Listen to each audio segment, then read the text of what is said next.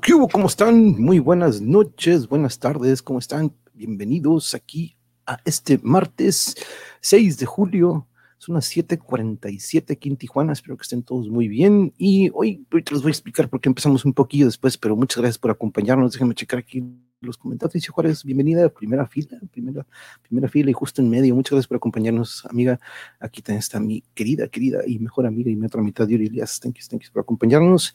Pero bueno, compañeros, hoy vamos a entrarle un poquito al deporte y al, pues, en general al deporte ráfaga, el, ese básquetbol. No sé si alguno de ustedes son aficionados o apasionados a ese deporte. Yo soy muy, pues, quién sabe qué tanto podría decir aficionado. Me encanta el deporte como tal, pero no le doy el seguimiento a la liga, que digamos que cada liga estoy al pendiente. Este, no, la verdad que no, pero el deporte como tal me fascina.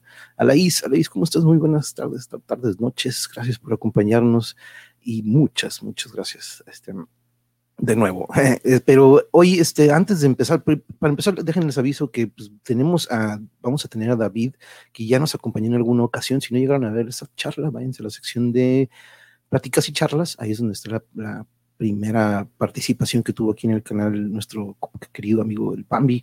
Y, y va a caerle, pues también Nasser, Nasser que lo voy, voy, a tener el gusto de conocerlo, o más bien platicar con él. Eh, coincidimos en la preparatoria, pero nunca este, llegamos a cotorrear algo así. Tenemos muchos amigos en común y pues hoy voy a tener el gusto, pero va, a ser en, en, unos minutitos, en unas, pues más o menos como una media hora, porque pues si ustedes saben, olvidé totalmente, pero ese era el día que tenían disponibles ellos, por eso empecé un poco tarde, que hoy pues es el primer juego de las, de las finales de la NBA, ahorita de hecho estoy aquí, aquí yo tengo en otra ventanita, estoy viendo que van eh, 89-70 ganando Phoenix, de hecho Milwaukee vuelve a aparecer en una final, pero sin su jugador, es, espérenme tantito, estoy viendo, no, sí estoy viendo a Janis, está jugando Janis, uh, no voy a decir su apellido porque es muy complicado el apellido de Janis, así nada más vamos a dejar en Janis. Eh, el otro día se, se hiperextendió la rodilla hacia, pues, no sé si les ha pasado, el otro día nos platicaba, uff, ¿quién nos platicó que una vez que tratando de bajarse de un microbús o de un, este, sí, de un este, transporte público al pisar yo creo que iba en movimiento todavía, la rodilla se le fue para el otro lado y pues de hecho padeció de un esguince o de una hiperextensión. Eso le sucedió, perdonen, a Janis, jugador de Milwaukee, de los Milwaukee Bucks, que veo que está jugando, ahí está, trae una rodillera y vaya que, qué importante. Yo le decía a Yuri, no van a poder calificar este si no está él y vaya que sí calificaron, no estuvo los últimos juegos que que tuvieron y, ah, sí, fue, fuiste tú, ¿verdad, Laís? Ahorita que estabas aquí, creo que me estaba acordando y sí, exactamente fue tu hermana, sí, sí, sí, me acuerdo que al bajarse del transporte público pisó mal o creo que iba en movimiento y se le fue para otro lado la rodilla y, oh, eso es horrible, horrible. De hecho, hay un sometimiento en el Jiu-Jitsu este, diseñado, como quien dice, para hacer una hiperextensión de la rodilla y forzarte a, a tapear, ¿no?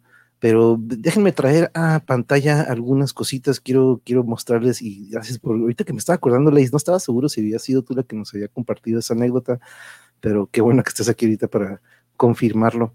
Pero déjenme traer aquí a pantalla lo que tenemos para esta semana, lo que ya tenemos ahorita. Tengo, estoy esperando que me confirmen eh, una plática para la siguiente semana que va a ser con Dino. Se que estamos platicando con un productor que pues de hecho que fue, fue el productor y que le ayudó en la grabación a Demon's Fire en su disco de Brindemos con Sangre.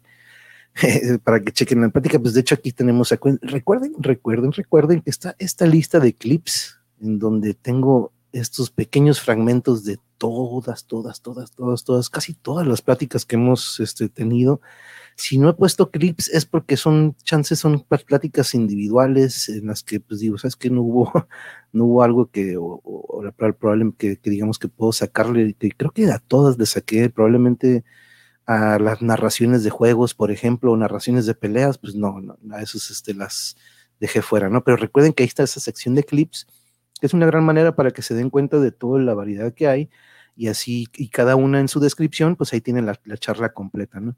Aquí vemos, este, por ejemplo, con Carmen Martínez, con Bianca, este, gran bióloga que el otro día la estábamos saludando, nos acompañó, Patricia Lara, gran astrofísica, con Letargus, que por cierto estamos en contacto con ellos y pronto vamos a tener otra plática con ellos para, para ver sus discos favoritos, porque pues la verdad que sí, han estado mucho en contacto ellos con nosotros. De hecho, yo creo que todos, ¿eh? todos los grupos que nos han acompañado aquí eh, por medio de estas redes sociales que les voy a poner aquí, han estado todos, todos, todos, todos hemos estado en contacto.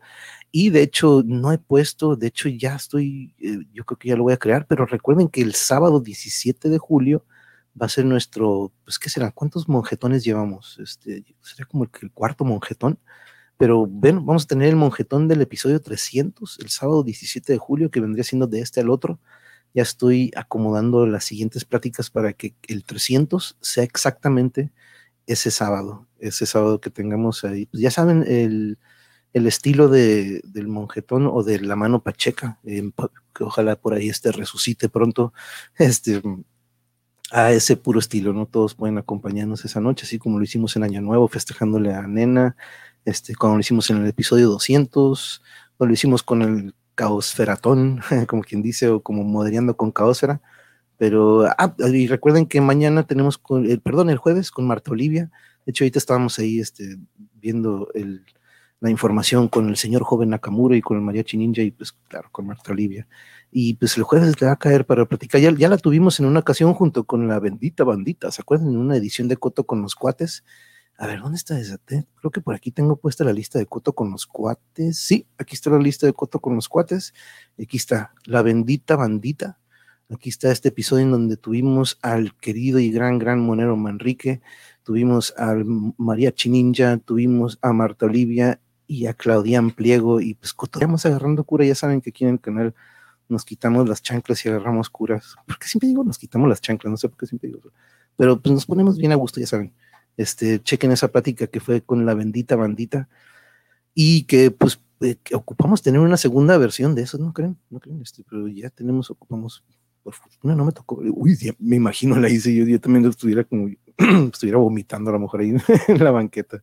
Les tengo buenas noticias, hoy me vinieron a dar terapia y me siento dolorido y el viernes, bien, lo bueno, viene lo bueno. Uh, es bueno, si te sientes dolorido es porque el cuerpo está reaccionando y se está adaptando a un estímulo que le está dando carrilla. Eso es muy bueno. Si te sientes malo, si no te sintieras adolorido, probablemente, pero siempre y cuando no sea algo muy intenso, ¿no? Pero adolorido me suena a, cuando pues, terminamos un partidito, cuando terminamos algún ejercicio.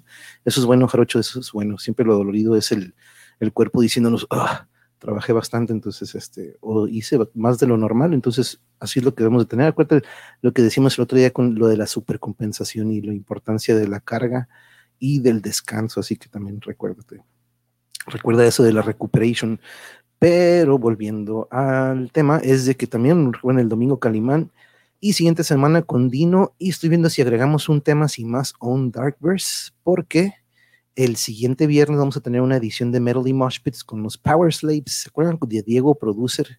Que estuvo aquí, pues nos compartieron, eh, pues estuvimos viendo su música, que son estas interpretaciones de Rainbow, de Iron Maiden, pero vaya qué nivel de, interpretarlos. Entonces eh, ya le comenté si, pues, si la mayoría de la banda nos pueden acompañar ese viernes, porque viene una tocada presencial pronto, entonces este, me gustaría que le cayeran para hablar de eso, pero recuerden que el, el monjetón lo vamos a tener el sábado 17 de julio, me voy a empezar a contactar con todos nuestros queridos compañeros y espero que pues, esta es una manera de también de, ir corriendo la voz con ellos, pero vamos a contactarnos con todos nuestros invitados previos este, para que estén enterados de este evento, que pues todavía tenemos tiempecillo, pero ya estoy agendando todo, como les digo, para que quede de esa manera el sábado que sea el 300 y pues festejemos entre todos aquí agarrando un curonón. Por cierto, déjenme poner aquí, aquí está Aquí creo que creí que había puesto las redes. Aquí están las redes sociales en donde nos podemos contactar. Y también quería, déjenme ver cuánto va el juego, ya están pasando al cuarto. Creo que precisamente por eso este, me pidieron, o es por eso el, horario tuvimos que empezar ya que para que terminara el juego y la verdad que pues se imaginan entrenadores y este laboran en el deporte Rafa y que no, que no vean el primer juego de la final, pues no, entonces este pero aquí estoy viendo yo acá el partido, le queda, sí, de hecho le quedan unos 20, 25 minutos. Pero en esos 20, 25 minutos eh, tengo aquí yo preparada una presentación, compañeros, porque es muy curioso algo que yo he notado, a pesar de que Por eso ahorita voy a platicarlo y lo voy a conversar con ellos, pero eh, ahora sí que ellos no ocuparían de esta presentación. Ellos estoy seguro que están súper, súper conscientes de esto. Y de hecho, en alguna ocasión con el Bambi aquí platicamos de eso, lo, fue, salió al tema. Y una disculpa por mi, por mi canino, que ya saben que aquí está avisando a la vecindad que sintonicen el canal del monje. Y aprovechen también, vayan dejando su like también. Pero vamos, déjenme quitar el banner del monjetón. Ahorita lo ponemos en un ratillo más. Y como les digo, ahorita se van a presentar, ahorita van a caerle nuestros invitados para platicar sobre esto que les voy a presentar ahorita. Fíjense, em, como les decía, no me gusta mucho el deporte. Lo digamos que sí le dimos seguimiento en los noventas, este, porque pues nos tocó estas generaciones del, de, pues, de oro, no, de oro, porque pues, en los 70, 60 también hubo grandes pues, personajes de muy, muy renombre, leyendas que están en el Salón de la Fama, pero que no nos tocó verlo en vivo, ¿no? Ya verlo en la televisión, esperando a que, ajustándonos para ver los partidos, yo me acuerdo de chico, pues para ver a Michael Jordan, ¿no? Contra, ya sea Charles Barkley, ya sea contra ver contra equipos y leyendas, las series contra Detroit fueron increíbles, ¿no? Pero este, fueron una generación muy interesante que nos tocó, ¿no? De cierta manera nos tocó esa suerte, así como de repente en la música que nos toca ver el nacimiento del grunge, del, pues, la, la, evolución del heavy metal, pero este, en cuanto al básquetbol, pues era un estilo muy marcado, ¿no? Cada, cada equipo tenía sus estrategias, pero existía el básquetbol como, sí, como tal, era muy diferente a lo que es hoy. Y esta es mi, simple, simplemente es mi opinión, lo que yo veo de fuera, y me puse a buscar un poco de, números, ya saben que los números son muy importantes, y algo resumido, ¿no? No nos vamos a ir a algo muy, este, muy detallado, pero quiero, me voy a aprovechar y diciendo, sabes que voy a aprovechar antes en lo que está el partido y en lo que termina y en lo que vienen nuestros compañeros, voy a darle eh, un poquito a detalle lo que más o menos quiero entrar. El básquetbol antes, ahorita les voy a mostrar aquí una lista, tenemos dos colores aquí en esta gráfica. La azul es la altura y la naranja es el peso. Entonces, abajo, si se fijan, tenemos por década los años 60, 70, 80, 90, 2000, 2010. Y del lado izquierdo tenemos en pulgadas. Tenemos en pulgadas más o menos lo que es la estatura y del lado derecho tenemos el peso. Entonces vemos que vamos cómo ha incrementado notablemente ambos, ¿no? Como hemos visto esta evolución y si se fijan en el 90, pues estaban más o menos en la tendencia que está en la mitad. Aquí vemos que hoy en día pues son cuerpos más grandes y mucho más altos. Antes de repente se veía un centro y su suplente, uno que otro, y pues el digamos que el ala o el power forward tenía alguna altura considerable, pero pues hoy en día vemos que de cinco jugadores que están en la cancha, eh, tres probablemente podrían ser lo que era antes un centro, ¿no? Por la estatura, pero ya no es por el estilo de juego. Este, pero aquí vemos cómo ha incrementado esto. Y algo que he escuchado mucho, que también me puse a saber pláticas y, ¿qué onda, qué onda, mariachi? ¿Qué onda, mariachi? Saludos, saludos, gracias por acompañarnos aquí hablando del, del deporte ráfaga, del básquetbol. Este, en general, ¿eh? no, no, vamos a hablar de ningún equipo, no vamos a hablar ahorita de la final, que ahorita, por cierto, está eh, en transcurso en este momento. Y por eso ahorita nos van a acompañar terminando el juego nuestros invitados de honor, pero quería entrarle a estos números que son un poco interesantes por la evolución y el cambio que, que este, que ha tenido este deporte. Saludos, Caosfera, gracias por estar aquí. Antes de que te nos vayas, a lo mejor a ver si alcanzas a ver a nuestros invitados antes de que vayas acá con el equipazo informativo. Hoy me estiraron mi brazo izquierdo ya que lo tengo chueco y mis dedos se empezaron a estirar y santo Dios fue algo dolorido pero relajante y el viernes es paquete completo. Es todo, dude, es todo.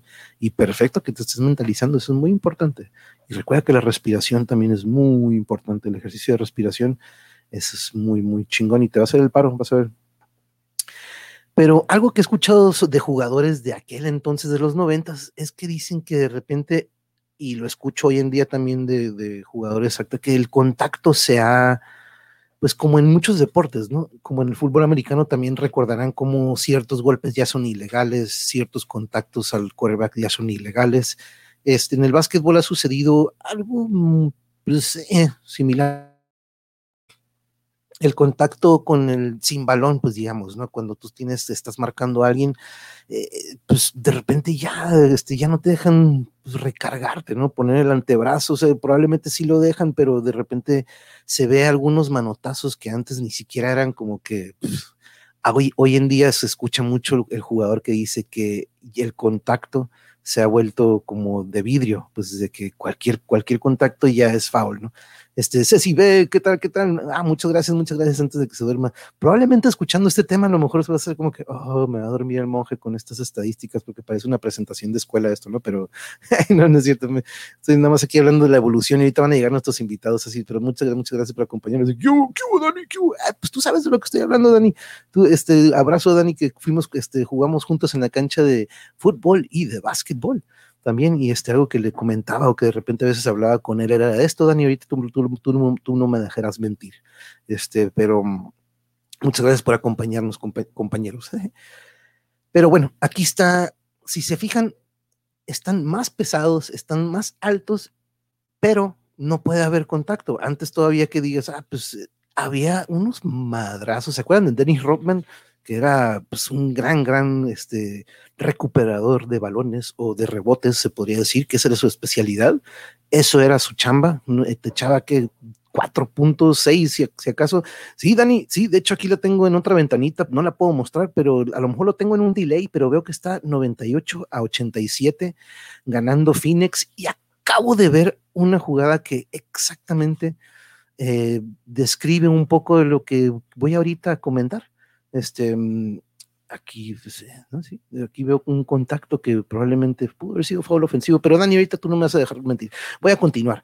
A, lo que voy es que están más altos, están más pesados, pero hay más faules. O sea, ya hay más este, restricción en cuanto al contacto y el, y el juego como tal ha cambiado debido a eso, ¿no? Entonces quería que vieran esta evolución de peso y altura este, Uy, ¿te acuerdas, Alaís, que de repente caían unas cosototas y las pobres como que, ¡ah! ¿Cómo le hago? Entonces, no, era como que hacerse bolita, ¿no? Pero veo que va 101 a 92 este juego de la final. Increíble, Dani, no sé, tú me comentas, pero no esperaba ver al Janis jugando, al, ¿qué fue? No sé si fue MVP, pero después de ver cómo se hiperextendió la rodilla el otro día, este, en las semifinales, híjole, yo pensé que ya no iba a jugar y se me hace increíble ahorita verlo. No he visto el juego completo como para ver cómo está ahorita jugando, pero wow, no podía. Eh, yo estaba como que no manches, que se pierde la, la, final el Janis después de todo, pero vamos a esta siguiente estadística. Chequen esta estadística que yo creo que es la más importante. Fíjense bien. Aquí en, estadística, en esta estadística, compañeros, en esta gráfica, ustedes estamos viendo del color rojo, estamos viendo los tiros de dos puntos o de media distancia y la línea azul son los tiros de tres puntos. Y si ahorita ustedes escuchan a alguien peleándose, es Gertrudis que se está peleando con Tomás en este momento. Bueno, no peleando, están jugando, están jugando. Pero este, sí, gracias Gertrudis, eh, gracias Tomás. Este, yo también, bueno, yo no escuché y no me puse al pendiente, pero increíble ver que está aquí jugando. Wow, ¿eh? damn, damn. Este, pero vean ustedes conforme el paso de los años, abajo vemos los años y del lado izquierdo vemos el porcentaje. Vemos cómo pues en los noventas o a finales de los noventas el tiro de media distancia era un 38% comparándolo a un 13% de tres puntos. Esto es una estadística sumando todos los equipos, digamos, y a todos los tiradores o todos los tiros y vean con el transcurso de los años el tiro de media distancia o el de dos puntos, cómo tiene una caída increíble y vean cómo el tiro de tres puntos de repente parece como en la pandemia, ¿no? como eso es de repente, oh, un repunte. Este, ahí parece esto, esta tendencia que va hacia arriba, el tiro de tres puntos. Y pues ustedes saben, tú, tú, tú, como el tiro de tres tiene una distancia un poco más, este, digamos, complicada como para intentarlo, entonces la probabilidad de que entrara el tiro e-, era un poco pues, menor a que si tuvieras un tiro de media distancia o incluso en la pintura, ¿no? Este, así es, así es, la dice. Y, y sí, de hecho, a veces le digo, sí, Gertrudis, ándale, muérdelo. De repente el gato agarra sus croquetas de Gertrudis y nada más la Gertrudis está como que esperando a ver a dónde se va. Va Gertrudis por él y se la quita el dijo, no, esto es, bien gandú el, el, Tommy, pero qué, qué curiosa esta estadística, no se las quería mostrar eh, porque refleja bastante lo que estamos viendo y lo que acabo de ver ahorita. Eh, acabo de ver ahorita una jugada ahorita este, que fue de tres puntos y, ustedes saben que también existe este reloj de tiro. Bueno, o, bueno, les explico, cada que un equipo tiene el balón o tiene su la posición de balón, tienes 24 segundos para tirar a la canasta. Eh, si llega a tocar el aro, ese reloj se vuelve a reiniciar y este, tienes otros 24, ¿no? Entonces no sé si ya le bajaron, si, si es menos cuando agarras el rebote, Dani, me confirmas, yo me quedé en que cuando tú recuperas el balón después de que tocó el aro, este, se, reinicia el de 24, si toca el tablero y no toca el aro, el reloj sigue, ¿no? Entonces, este, ahí tienes este, esa presión.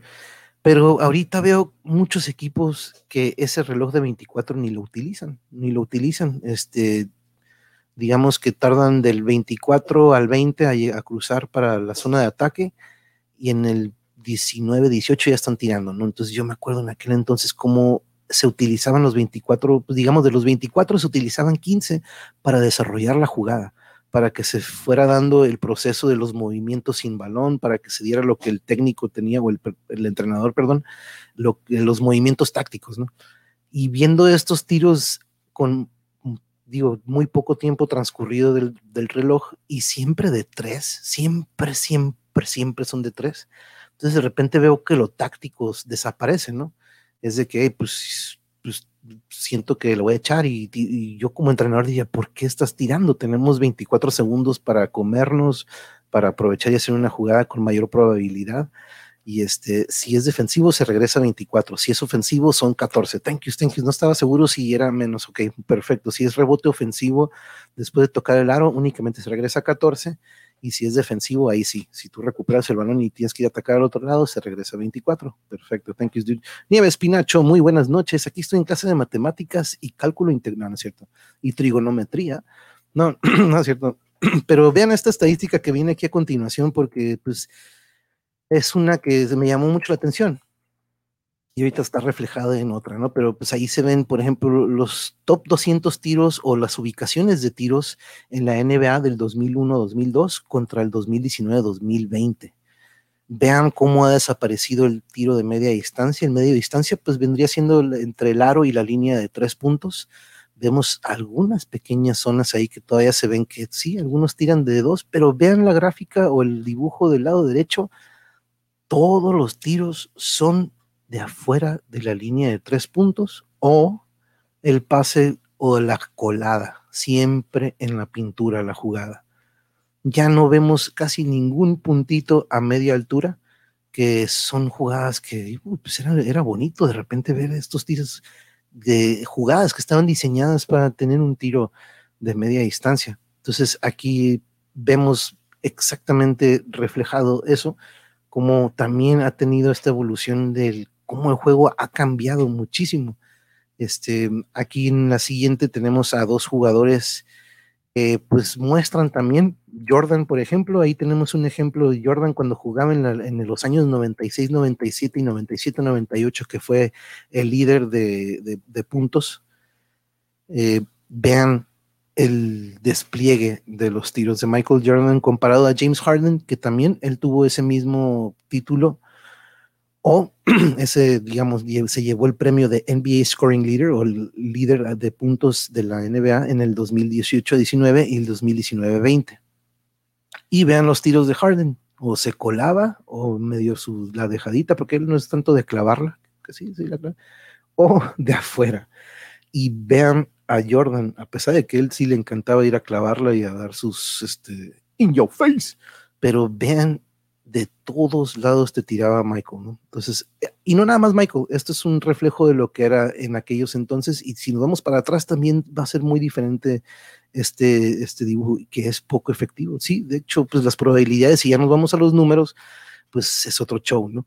Pero de repente, viendo los partidos, digo, híjole, lo, lo, lo táctico, de repente lo que un entrenador prepara, yo creo que se se va todo a una probabilidad muy baja, como bien dices, este, Dani.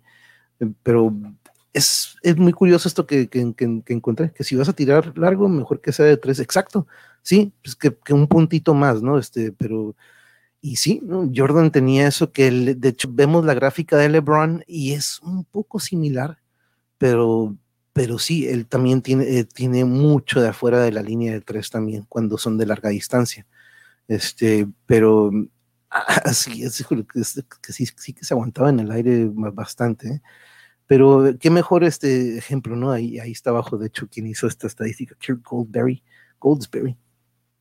Pero el, el reparto del juego, del, de lo que era el movimiento de balón y lo que también, lo que estuve buscando también era el reloj de 24, ¿qué ¿cuál es la estadística de qué tanto del reloj de 24 se utiliza en verdad hoy en los equipos de la NBA?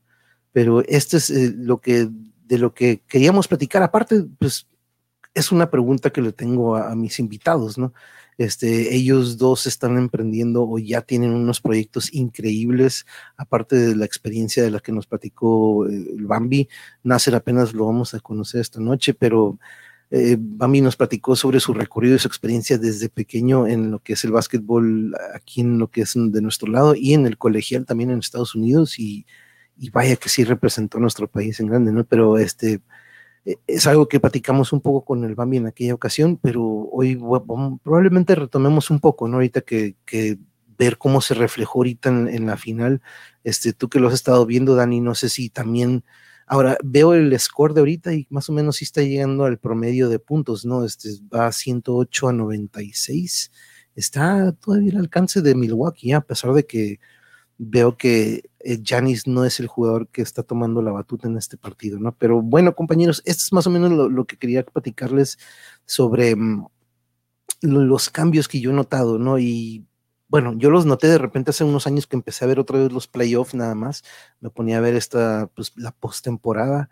y viéndolos estaba como que, ¿qué onda? ¿Por qué están tirando tanto? Entonces lo noté, ¿no? Entonces empecé ya a rascarle un poquito este, y sí, empecé a ver que esta tendencia, eh, vi una plática con Patrick Ewing y con Alonso Morning, que Patrick, Patrick Ewing, pues, siendo un centro él de los Knicks, que nunca obtuvo un título, pero se topó varias veces y fue una gran rivalidad con Jordan, de hecho, pero Patrick Ewing era esta posición de centro, ¿no? Era esta torresota que se ponía abajo del aro, él no te podía, sí podía tirar de tres, pero no era su función, no era su función y pues no trabajaba él ese tiro entonces era muy difícil que tuvieras a un centro que tuviera un buen tiro de tres puntos, ¿no? Entonces de repente evolucionan este, los jugadores y él dice, ahora ya hay a cuatro a cinco o a seis jugadores de mi estatura, pero que te tiran de tres puntos, ¿no? Este, Dirk Nowitzki yo creo que fue de los primeros pues, alas que también te podía jugar de centro y que también se pudiera la línea de tres y te te, híjole, te, daba la daga, como quien dice, este, de tres. Novitsky tenía un gran, gran tiro de, de fuero, ¿no? Ahora todos tiran menos Janis y no le pida los tiros libres. Lo increíble lo de Janis y los tiros libres, ¿eh? Uf, ahorita veo cómo se puso uno contra uno de poste Janis y no tiene la misma la fuerza, ¿no? Pero Patrick Ewing dice cómo estos jugadores grandísimos ya te tiran de todos lados, entonces eh, dice que, pues, como diciendo, ¿no? El centro ya no existe, ya no existe esa posición como el enganche en el fútbol o este líbero que, no, no líbero también puede ser un defensivo, pero estos jugadores que eran el 10, el 10 de repente ya tiene una función que antes el 10 era este jugador que está suelto, ¿no? Este en, un enganche o, o, lo que era Ciña, recuerdan a Ciña, o estos jugadores que, y siempre bajitos, ¿no? Messi no forzosamente, pero de repente sí le daban esa libertad, él siempre trataba de agarrar una de las bandas, pero habían jugadores, habían, por eso lo digo, que ya no tienen esa función y es muy similar al centro en el básquetbol, ¿no? Que se han perdido esas posiciones como que no, pues todo por afuera. En el fútbol ya ahorita es todo por las bandas. Ustedes traten de encontrar algún juego, algún equipo que sea que sea que digamos que el centro de la cancha sea su, su pauta para atacar este, muy pocos, como el tiki-taka de Barcelona de hace unas décadas, ¿no? Desde que por el centro y el toque, toqueteo entre todos, pero ahora es muy vertical el fútbol, ¿no? También, entonces, sí hay unas posiciones que veo que de repente ya nadie utiliza esas, ¿no? Y siempre me acuerdo de Ciña, Ciña era un gran, gran enganche, el ratón Zárate era un buen enganche, aunque de repente volanteaba, este, pero eh, Giovanni para mí era un gran enganche, de repente lo ponían este, eh, pero ya lo dejó, dejó de existir. Y en el fútbol tuve también esa experiencia, ¿no? De que de repente se buscaba el jugador alto, ya no querían un jugador bajito. Si no tenías la estatura de, de repente de unos 70 y algo para arriba, era como que eh, muy difícil, ¿no? Entonces de repente agarraron muchos de Sudamérica, ¿no? Pero este, ahí está el ejemplo, Messi, el, uno de los más bajitos de todo el mundo en cuanto a, a, al alto rendimiento de primera división, pues ustedes saben cómo mueve el balón, ¿no? Pero no forzosamente, porque también de repente vemos jugadores de gran estatura que tienen un dribbling increíble, ¿no? Pero déjenme ver cuánto va, 113 a 99. Uf, está por 5 puntos Milwaukee, 3 minutos 26. Este, vaya que sí está cerquita el juego. Pero ustedes, compañeros de aquí de la audiencia, yo sé que hasta de aquí a lo mejor, pues, de aquellos entonces, probablemente si recuerden alguno, tuvieron algún equipo favorito de la NBA. Este, esto estoy seguro que no se refleja en el básquetbol internacional. Recuerden que en Europa hay bastante, bastante talento, y no se diga del lado de, de Rusia tienen buen equipo también, pero en, lo que en Europa vaya que sí también tienen talento. Sudamérica, pues por ahí Argentina de repente la, hace de tos, pero es un básquetbol que yo creo que se, se, asemeja un poco más al que vemos del lado izquierdo, un poco más surtido y no tan, no tan enfocado al tiro de tres como ahorita coincidíamos con, con Dani, que esto ahorita, por ejemplo, aquí lo estoy viendo en la NBA, ¿no? En la NBA, que es la única digamos que es la única liga que le, que le, dado, le he tenido seguimiento, pero estoy seguro que si ahora que veamos en Tokio el, el básquetbol, no se va a reflejar lo del lado derecho y vamos a ver yo creo que un poco más lo del lado izquierdo, ¿no? Y sobre todo lo táctico, que se utilice el reloj, ese reloj que le dan a uno de tiempo para, para poder este, atacar o disponer de, de, del balón. Pero sí, eso es, entonces déjenme traer de nuevo aquí a pantalla mi, mi, mi, mi, mi, mi Sí, ah, déjenme regresarme a esta, a esta, estadística también, por favor. Pero si ustedes tuvieran algún favorito, aparte de los Bulls, a lo mejor sí, los Bulls fueron sus, a lo mejor llegaron a ver al Jordan, eh, pero hubo una generación, no sé si recuerdan, de, de Allen Iverson, no sé si alguien llegó a ver a Allen Iverson, había un jugador también que a mí me gustaba mucho, yo siempre me, llamaba mucho la, atención los jugadores que pasaban el balón. Este, pero Daniel Vázquez le iba, buenas noches, buenas noches, gracias por acompañarnos. Aquí está, andas también, aquí están en el salón. Ahora, compañeros, eh, recuerden que el, el, episodio 300, vamos a, para los que a lo mejor acaban de llegar, este, quiero ir avisándole a todos porque, eh, como les decía, este es el episodio en el que van a, vamos a poner a disposición de todos el link para que nos puedan acompañar. Entonces, de una vez vayan agendando el sábado 17 de julio, episodio número 300. Y déjenme traer de nuevo aquí a pantalla, porque el otro día subí, no sé si vieron el, el, el clip que subí el día de hoy. Subí, ah, no, perdón, no subí ese, dije, ¿lo subiré o no lo subiré? Porque son las recomendaciones más recientes y es el video del Moshpit, de, ¿se, acuerdan, ¿se acuerdan que estábamos platicando del video del Moshpit?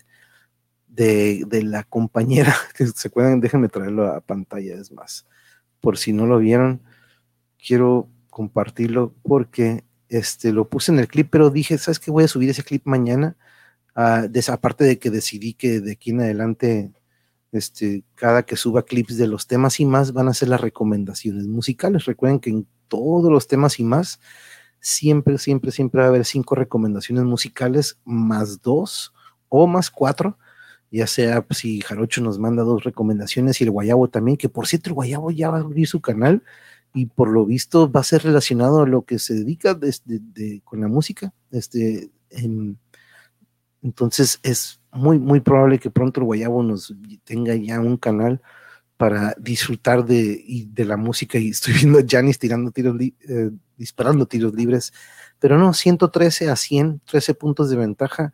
Janis con tiros libres. Entonces creo que el primer juego se lo va a llevar Phoenix. Entonces, este, ante Tocumpo, ante Tocumpo, ante Tocumpo. Ahí está. Dije su apellido ahorita que lo estaba leyendo. Frankie, Frankie, saludos, Frankie, saludos, saludos. Que por cierto, el Guayabo ya me mandó una recomendación. Entonces, déjenme, ¿dónde está mi iPad? Déjenme agarrar mi iPad.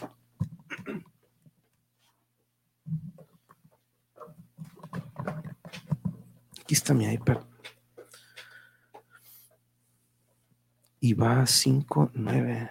¿5 de 9? ¿Eh? ¿Eh? Pues eso es bueno, hasta eso.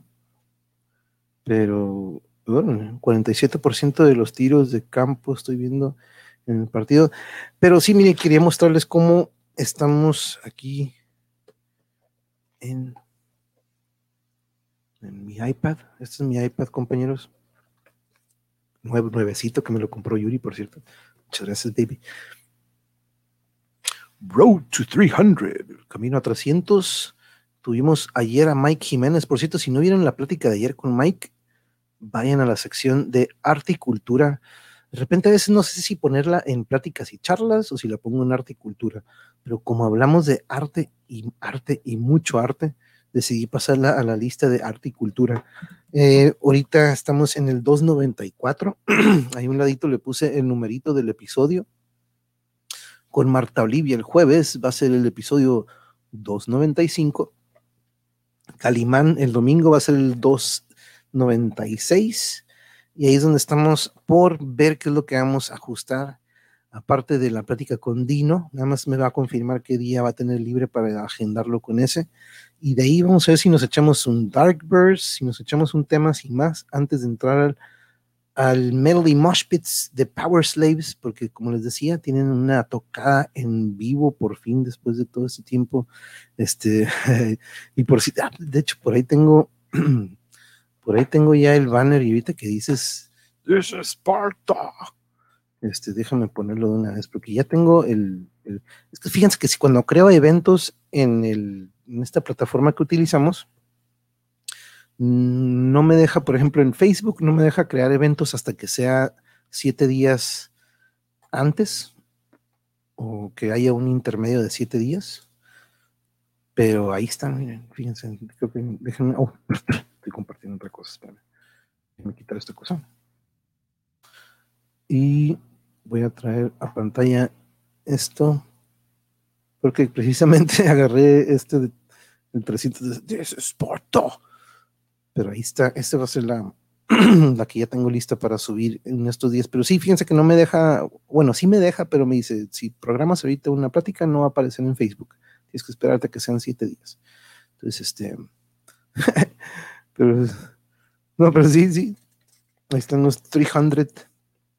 Entonces, eh, ya nada más es cosa de empezar a contactarnos con todos nuestros invitados, porque sí, la verdad que lo ideal es de que la mayoría o todos los que puedan caerle de que, de que han estado con nosotros le caigan, pero el 297, pues, eh, ¿sabes qué fue el PEX, Frankie? Que pues eh, se me olvidó pedirle un contacto, ¿cómo nos podemos contactar? Este, y pues Illich creo que no, no le ha caído aquí al canal aún, este, no le hemos dado la bienvenida, no le ha podido caer. Bueno, no creo no le ha podido caer, más bien no lo hemos invitado. Este, y ustedes saben que pues, no, cuando ando en otros chats o en otros canales, no, no soy, no me gusta, este, mucho menos, ni promover, ni este, hacer ese tipo de cosas, ¿no? En otros chats. Entonces, este, trato de mantener eso así. Eh, por eso nos, eh, a veces nada más eh, como el otro día, que sería un gusto, ¿no? Algún día, pero eso de que, hey, vengan a mi canal, no, no, no, este, pero la invitación, no he encontrado otra manera de hacérsela a Illich y la verdad que sí me dio mucho gusto que sí, la verdad que lo haya aceptado. Pero, este, sí, ¿cuánto? Vamos a ver cuánto, 115, 101, queda un minuto, no, pues ya. Este, Janis trata de meterse, saca el foul, tiros libres, nada más comiéndose tiempo y tirando tiros libres Janis. Oye, Dani, Dani fue MVP. ¿El Janis? ¿Quién fue el MVP de este, de este año, por cierto? Este, habrá sido, no fue el Devin Booker, ¿verdad? No creo. Este, pero creo que Janis fue otra vez. A ver, déjame ver cuánto va de tiros libres, porque, pero, pero este año, Jokic, oh, Jokic, órale, ah, ok, ok, oh, de Dallas, ¿verdad? De los Mavericks que sí. Pero sí, vamos a ver si el primero Y luego también algo muy curioso, cuando tira, cuando va a tomar sus tiros libres, Janis, eh, cuando está de visita, este, le, le, cuentan el tiempo.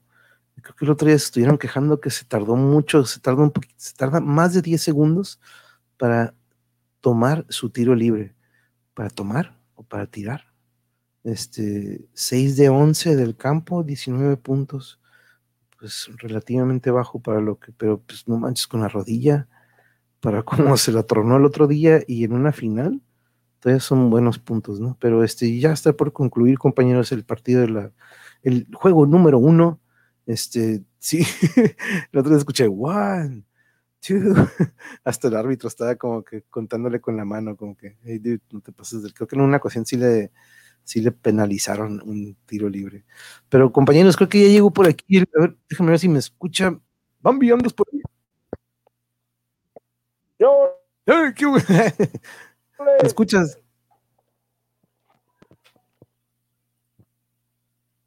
Simón, todo bien. ¿Cómo estás, dude? ¿Cómo estás? Bienvenido, bienvenido.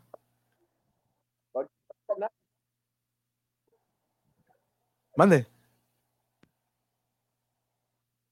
Ahorita se conecta Nasser.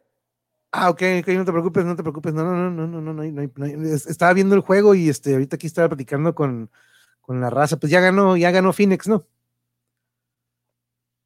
¿Sabes que No lo estoy viendo, vengo llegando a mi casa, me eché un baño. Pero sí, parece que ya. Eh, Javier, ¿cómo va el juego? Simón, no, sí, 117, 105. Sí, no, este. se me, ahorita. Yo quiero que gane Sí, güey, sí, la neta que traen ese equipo, la neta que este morro, el Devin Booker, la neta que trae este, me gusta su, su estilo, y pues el Chris Paul, no, no manches, el Chris Paul se la ha perreado en varios equipos, y pues ya le tocaba también al CP3, este, pero estaba platicando aquí con la audiencia, le estaba contando, pues que pues, nos hayas acompañado en una ocasión, pero este, platicaba de cómo ha cambiado, ¿no? Cómo, pues, pues deja, mira, te voy a poner esto que estaba mostrándole ahorita aquí a, a los compañeros, este, de esta, este, este chart del, del, buen, buen Michael comparado con el James Harden. Este, no, no, tú, diles que platiquen, no, no, no, tú no andas cayendo a nadie, Bambi, tú déjalos que cotorreen.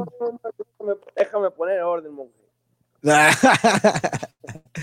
Pero no, está, está enseñando este, este, este, este chart, ¿no? De, de los tiros que, veíamos en aquella generación lo que hacía el Jordan, por ejemplo, al Harden, ¿no? De, hoy en día, de que pues todo de afuera, ¿no? Lo platicamos el otro día, eh, Bambi, que pues platicamos de, la evolución, ¿no?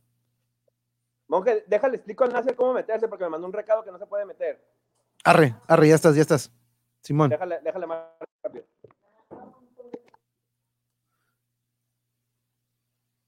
Ahora, ustedes, si no estuvieron la primera vez, el Bambi en su recorrido en, la época colegial eh, convivió con una familia pues, del Salón de la Fama, el gran Bill Walton, que siempre fue de mis favoritos cronistas o comentaristas del básquetbol, pero cuando platicábamos con el Bambi nos contó o nos comentó cómo, pues cuando, cuando decide irse a jugar hacia aquel lado, y pues a nivel colegial, y es un alto rendimiento, pero cabroncísimo, ¿eh? este, pues llega a convivir con la familia Walton, con el Luke Walton y con Bill Walton. Y las experiencias que nos contó Bambi, este, les comento, compañeros, yo coincidí con él en la primaria, en sexto, y lo veía así no manches, qué pedo con este güey, estamos en sexto de primaria. Y, yo en ese entonces era de los que, bueno, pues ni modo, pues, yo escojo al monje, ¿no? Era de, de los últimos, y si acaso, si es que me tocaba jugar, a veces era como que en el recreo, ¿no? De que, híjole, ojalá alguien tenga que irse al baño, y es cuando yo puedo entrar a jugar un, un pex así. Pero yo prefería estar ahí en la cancha viendo este, a estos canijos y el Bambi como quebraba cinturas, tobillos, este, y no manches, era otro pex de repente ver cómo dominaba a todos, este, y, los que convivieron con él en alguna ocasión también ahí estaban comentando de que sí, pues, eh, fue otro, otro pex. Ojalá y ahorita puedan hacer este, con conectarse, porque curiosamente, cuando me dice, oye, ¿sabes qué? El otro día me dice, ¿sabes qué? Deberíamos entrevistar también, este, pues, entrevista a mi primo, me dice, mi primo, yo, órale. Pero digo, no, entonces cuando ya empiezo a buscar información de, pues, de Nasser, de su primo, veo que pues es un, pues ahora sí que estudiamos juntos, estudiamos juntos en, en, la, en la preparatoria. Nos tocó una misma generación aquí en la Lázaro, que de hecho, de hecho tengo que ir por mi segunda dosis. Quiero, quiero pensar que ya puedo ir por mi segunda dosis, fue ahí en mi preparatoria. Dice, yeah, Luz, tú sí me escoges, yeah, yeah, yo siempre motivo y he hecho buenas vibras, así que no si, nos va mal, yo al, cabo del monje ya sabes que siempre pone ahí la, la buena vibra y eh, no, pex, no hay pex. gracias Luz Esperanza y muchas gracias por acompañarnos. Pero vamos a ver si ahorita logra conectarse y sí, ya este Phoenix se lleva el primer juego. están ahorita estoy viendo la entrevista que le están dando al CP3. Sorry, ahora sí me escucho, creo. ¿Le apareció algún error o algo así, A ver. ¿Me escucho? ¿Me escucho? Aló, aló, aló. Me escucho, me escucho. Dos, tres, dos, tres. Oh, oh. Ok, creo que se cortó un poquito. ¿Ustedes sí me escuchan, compañeros? No entiendo nada del básquetbol, pero seguro ahora voy a aprender un poco. Oh, claro que sí, Luz, aquí todos los días se aprende algo y vaya qué experiencias ahorita deberían de darle más altura a la canal. Hmm. ¿Tienes? Mm, porque te da tiempo de despedir. hey, Eric, ¿qué onda, dude? Saludos. Yo, estoy saludando para acá la tele y acá está la cámara. ¿Qué onda, qué onda? ¿Cómo estás, Eric? Bienvenido, bienvenido. El rato sin verte, dude. Glad to see you, bro. ¿Cómo está todo por allá? Este, déjenme, uh, okay, uh, déjenme Janice, porque te da tiempo de. Al menos. ¿Me, ¿Me, escuchas, Bambi? Sí, ya, ya, ya te escucho. Cool, cool, cool. ¿Qué, qué dice ¿Le salió algún error, algo por el estilo? No, no, no, pues este. Guiándolo en el camino, no, no crees que es muy bueno para la tecnología, mi primito. Es mi primo, ¿eh? No, sí, sí, ahorita le estaba platicando que yo ni sabía, la neta, cuando de repente veo la imagen, Bambi, dije, no manches, aparte que nos topamos en varios, en varios paris, de repente decía, eh, este vato también va conmigo, este, pero jamás me había pasado por la cabeza que era tu primo, este, te digo, nunca llegamos a, cotorrear o algo, pero coincidimos muchos. Yo creo que somos de la misma generación, pues, ¿es, ¿es, de la generación de nosotros? Eh, dos años más grande. Ah, ok. Este, y el nacer yo, yo crecí con él en, playas, eh, en, la, en, la, misma cuadra, eh, desde, desde los cinco años. Y éramos mejores amigos y nunca supimos que, que su padrino era hermano de mi padrino en Guadalajara. Órale. Hasta como, hasta como años después nos dimos cuenta que éramos, que éramos, que estábamos, había una relación, pues, pero él y yo hemos, pues nos hicimos primos, ¿no? Entonces yo crecí con él y en, el básquet, pues él y yo empezamos juntos. O sea, teníamos una canchita de mini básquet y toda la cuadra en su casa de él y toda la cuadra se juntaba. O sea, mis inicios en el básquet fueron con él. Entonces, eh, es una bonita trayectoria porque él llegó a ser presidente de un equipo de básquetbol profesional. Ahorita es presidente de, del básquetbol en Baja California. O sea, y todo empezó en una cuadra, pues en una, en una canchita de minibásquet. Qué psycho, dude, qué psycho. A ver, creo que por aquí anda Nasser. ¿Nos escuchas? ¿Se escucha? ¿Se escucha? Dos, tres, dos, tres. qué loco, dude, qué loco, porque pues, ¿nos escuchas, Nasser? Claro que sí, buenas noches. ¡Ah! Disculpen, disculpen, aquí estoy haciendo unos yo no soy millennial ni sé nada de internet, pero estoy haciendo todo por estar con ustedes. No te preocupes, no te preocupes, compañero. Muchas gracias por estar aquí. Qué gusto conocerte. Este, coincidimos en la Lázaro. Yo soy 95, 98 y recuerdo muy bien este, tu cara porque cuando me dice el Bambi, hey, no, pues busca Nasser, este, empecé a buscar imágenes y, dije, no, y cuando veo tu, pues veo tu cara, digo, no manches, yo eh, coincidí en la Lázaro en algún momento y mira, Bambi, justo que cuando ahorita me platicas esta, esta imagen que encontré también de ambos. Híjole, te voy a decir, esa imagen fue justamente hace unos, ¿qué te digo? hace unos 32 años y estábamos en Magic Mountain. Wow, en Magic Mountain y fue un, un, viaje de primos, amigos que hicimos, este, y nos la pasamos muy padre porque era la primera vez que nos dejaban entrar a todos los juegos y sentimos toda la adrenalina. Yeah, son las llantas, ¿verdad? Ahorita que lo mencionas parece que son las llantas. Sí, son las llantas con agua en donde chocabas y te bañabas todo. Magic, ¿verdad? Magic Mountain. Uf, qué buenos tiempos. Y ahí, ahí, mi primo andaba a la moda porque acaba de, creo que salir la marca Quicksilver. y pues era, era el niño surfo de playas y andaba a la moda. Yeah, no, al mar.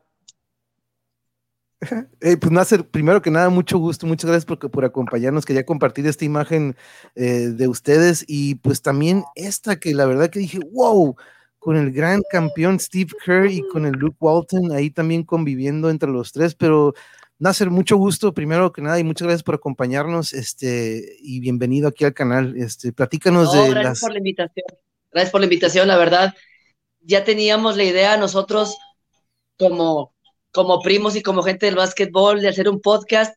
Este, ya lo habíamos platicado, pero ahora que tú nos haces la invitación, nos da mucho gusto y por eso estamos aquí. La verdad que nos sentimos ahora sí que como si fuera en casa. Alguna vez me dijo David que también ibas tú ahí con él en la escuela y ahora que dices tú que estabas en la Lázaro, pues para mí la Lázaro fue la primera la primera preparatoria en la cual no estuve, pero estuve en la selección de la Lázaro, porque mm. en mi preparatoria no había selección de, de, de, básquetbol, entonces tuve que recurrir a la Lázaro para entrar con ellos a la selección. Órale, órale, pero sí, no, a mí me tocó ver cómo le ponía una arrastrada a todos el Bambi en sexto, nos tocó ahí en el México, y yo decía, no manches, que, todos, todos con, las, con los tobillos quebrados, todos este, levantándose del piso, pero eh, eh, muchas gracias por acompañarnos. Aquí estoy con la audiencia. Muchos de la audiencia son del, de la Ciudad de México, algunos en Veracruz, otros están, muchos están en todas partes del país y les agradezco para que los conozcan un poco más este, porque ahorita les platicaba un poco, para entrar un poco al tema, este, platicaba de esto, Nasser, les comentaba a mi audiencia, a todos nuestros compañeros de, y lo platiqué el otro día con el Bambi, ¿cómo, cómo has notado tú, este, porque yo digo, me gusta mucho el deporte como tal, pero nunca lo jugué al nivel a que llegaron ustedes, ¿no? Pero como aficionado sí me he dado cuenta de un cambio, este, y en esta imagen, yo creo que se ve un poco el reflejo de esto que les platicaba. Em, el otro día lo platicamos, tú y yo, Bambi, ahorita íbamos a entrarle a eso, ¿no? Como el surtido de los tiros o el surtido del juego ya es muy diferente a lo que era antes, ¿no? Pero este, si quieren, este, vamos entrándole a eso si quieren y ahorita vámonos, nos vamos para atrás, pero ¿cómo ves tú esto, Bambi? El otro día lo platicamos un poco y si quieres lo tocamos de nuevo ese tema. A, a mí en lo personal, aunque me, me, gusta, te voy a decir por qué, porque yo siempre he dicho que, que el básquetbol no se juega de una sola manera. No porque el mejor entrenador de los Lakers o de los de Duke Blue Devils o algo, que ellos digan que el básquetbol se juega así, es, es una perspectiva de ellos. Yo siempre he dicho que el básquetbol tiene muchísimas perspectivas y tú lo puedes llevar hasta donde tú quieras. Y eso es lo que pasa con, con estos jugadores, ¿no? Aparte de la evolución física que han tenido los jugadores, que obviamente es, muy notable, ¿no? A, como estaban hace 20, 30 años, eh, y lo, ágiles que son, y obviamente jugadores que han cambiado mucho son los jugadores como Steph Curry, ¿no? Que apoyaron mucho que, que, que, el juego de tres puntos, pero lo que, lo que verdaderamente cambió juego de tres puntos, mínimo en los niveles de colegial o, o, profesional, es exactamente lo que me estás enseñando. Son estadísticas. Y ahora los, los equipos tienen a, personas especializadas en estadísticas y simplemente estadísticas. Entonces, eh, no, la, no conozco muy bien de la estadística de lo de por qué la de tres puntos, exactamente el por qué, pero más o menos la versión es de aunque, aunque tires mejor Oh, oh. Se te cortó un poquito, Pami. Oh, oh. ¿O soy yo? No, sí, sí. Creo que se le cortó un poquito. Y sí, y de hecho sí, eso me comentó el otro día que estábamos platicando. ¿eh? De hecho, es exactamente eso, de que de cierta manera no el salirte de la... Listo, ah, ahí estás. Creo que ahí estás, creo que no. Ahí estás, creo que sí se escucha ahí. Listo. ¿Ya? Sí, ahí está, ahora sí. ¿Listo? Ah, sí, ahí está. No sé dónde estaba que las, estadísticas fueron lo que cambiaron el juego eh, a nivel colegial y nivel profesional.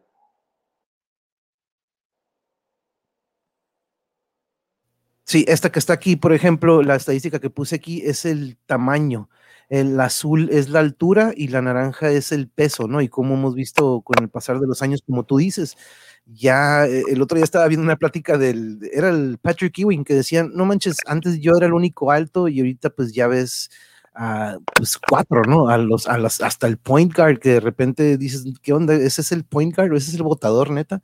Este, pero, y lo que también dice es de que también el contacto se ha, este, como que restringido mucho, ¿no? Que también ha sido algo que mencionó el Patrick Ewing que ha dañado un poco, ¿no? ¿Tú qué opinas de eso? Porque ahorita nos mencionas de que eh, esto de, de cierta manera tú, tú apoyas este lado de que se concentre un poco más el long range, pero el contacto, ¿qué onda?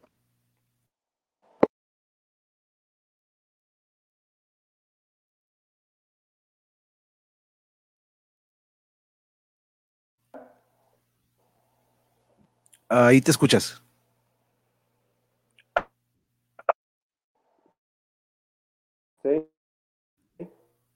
Sí, ahí te escuchas. Se ofreció otra pantalla. Ahí estás. ¿Sabes que me voy a... Se va a desco... desconectar. A ver. Un ratito. Nasser, ¿qué tal Nasser? ¿Todo bien? Perdón, tuve aquí unos problemas con el internet, pero ya estamos aquí de vuelta. No, no, no, no, no, no te preocupes, no te preocupes. Al contrario, siempre esos, esos este, percances están fuera de nuestra mano y, aquí los contemplamos, no te preocupes. Pero no, eh, algo que estaba platicando ahorita con el Bambi, que de hecho también se, se congeló, ahorita digo que se va a volver a conectar. Es este, algo que platiqué con él la vez pasada fue sobre la evolución que he visto del básquet, ¿no? Yo nunca jugué alto rendimiento, como te digo, yo, siempre era el último que escogía, ¿no? Pero me encantaba estar viendo al Bambi este, y a todos ellos de la selección y en el momento a ustedes, ¿no? Pero le platicaba de sobre esto, ahorita te voy a poner esta imagen, ¿no? De, pues de hecho aquí lo dice, ¿no? El tiro de media distancia, cómo ha bajado de 38% a 19 y el tiro de tres puntos de 13 a 33. Obvio, esta es la NBA, ¿no? Esta es la NBA, como le decía aquí a la audiencia, probablemente si nos vamos a torneos internacionales o de otro tipo, se ve totalmente otra táctica, ¿no? Pero eh, ¿Tú, tú, eh, cómo ves esta evolución que ha tenido el juego? Porque también, como le decía el Bambi, el otro día había el Patrick Ewing de que, pues, pues, ya todos son altos, ya todos tiran de afuera y el contacto también de repente ya se ha restringido mucho.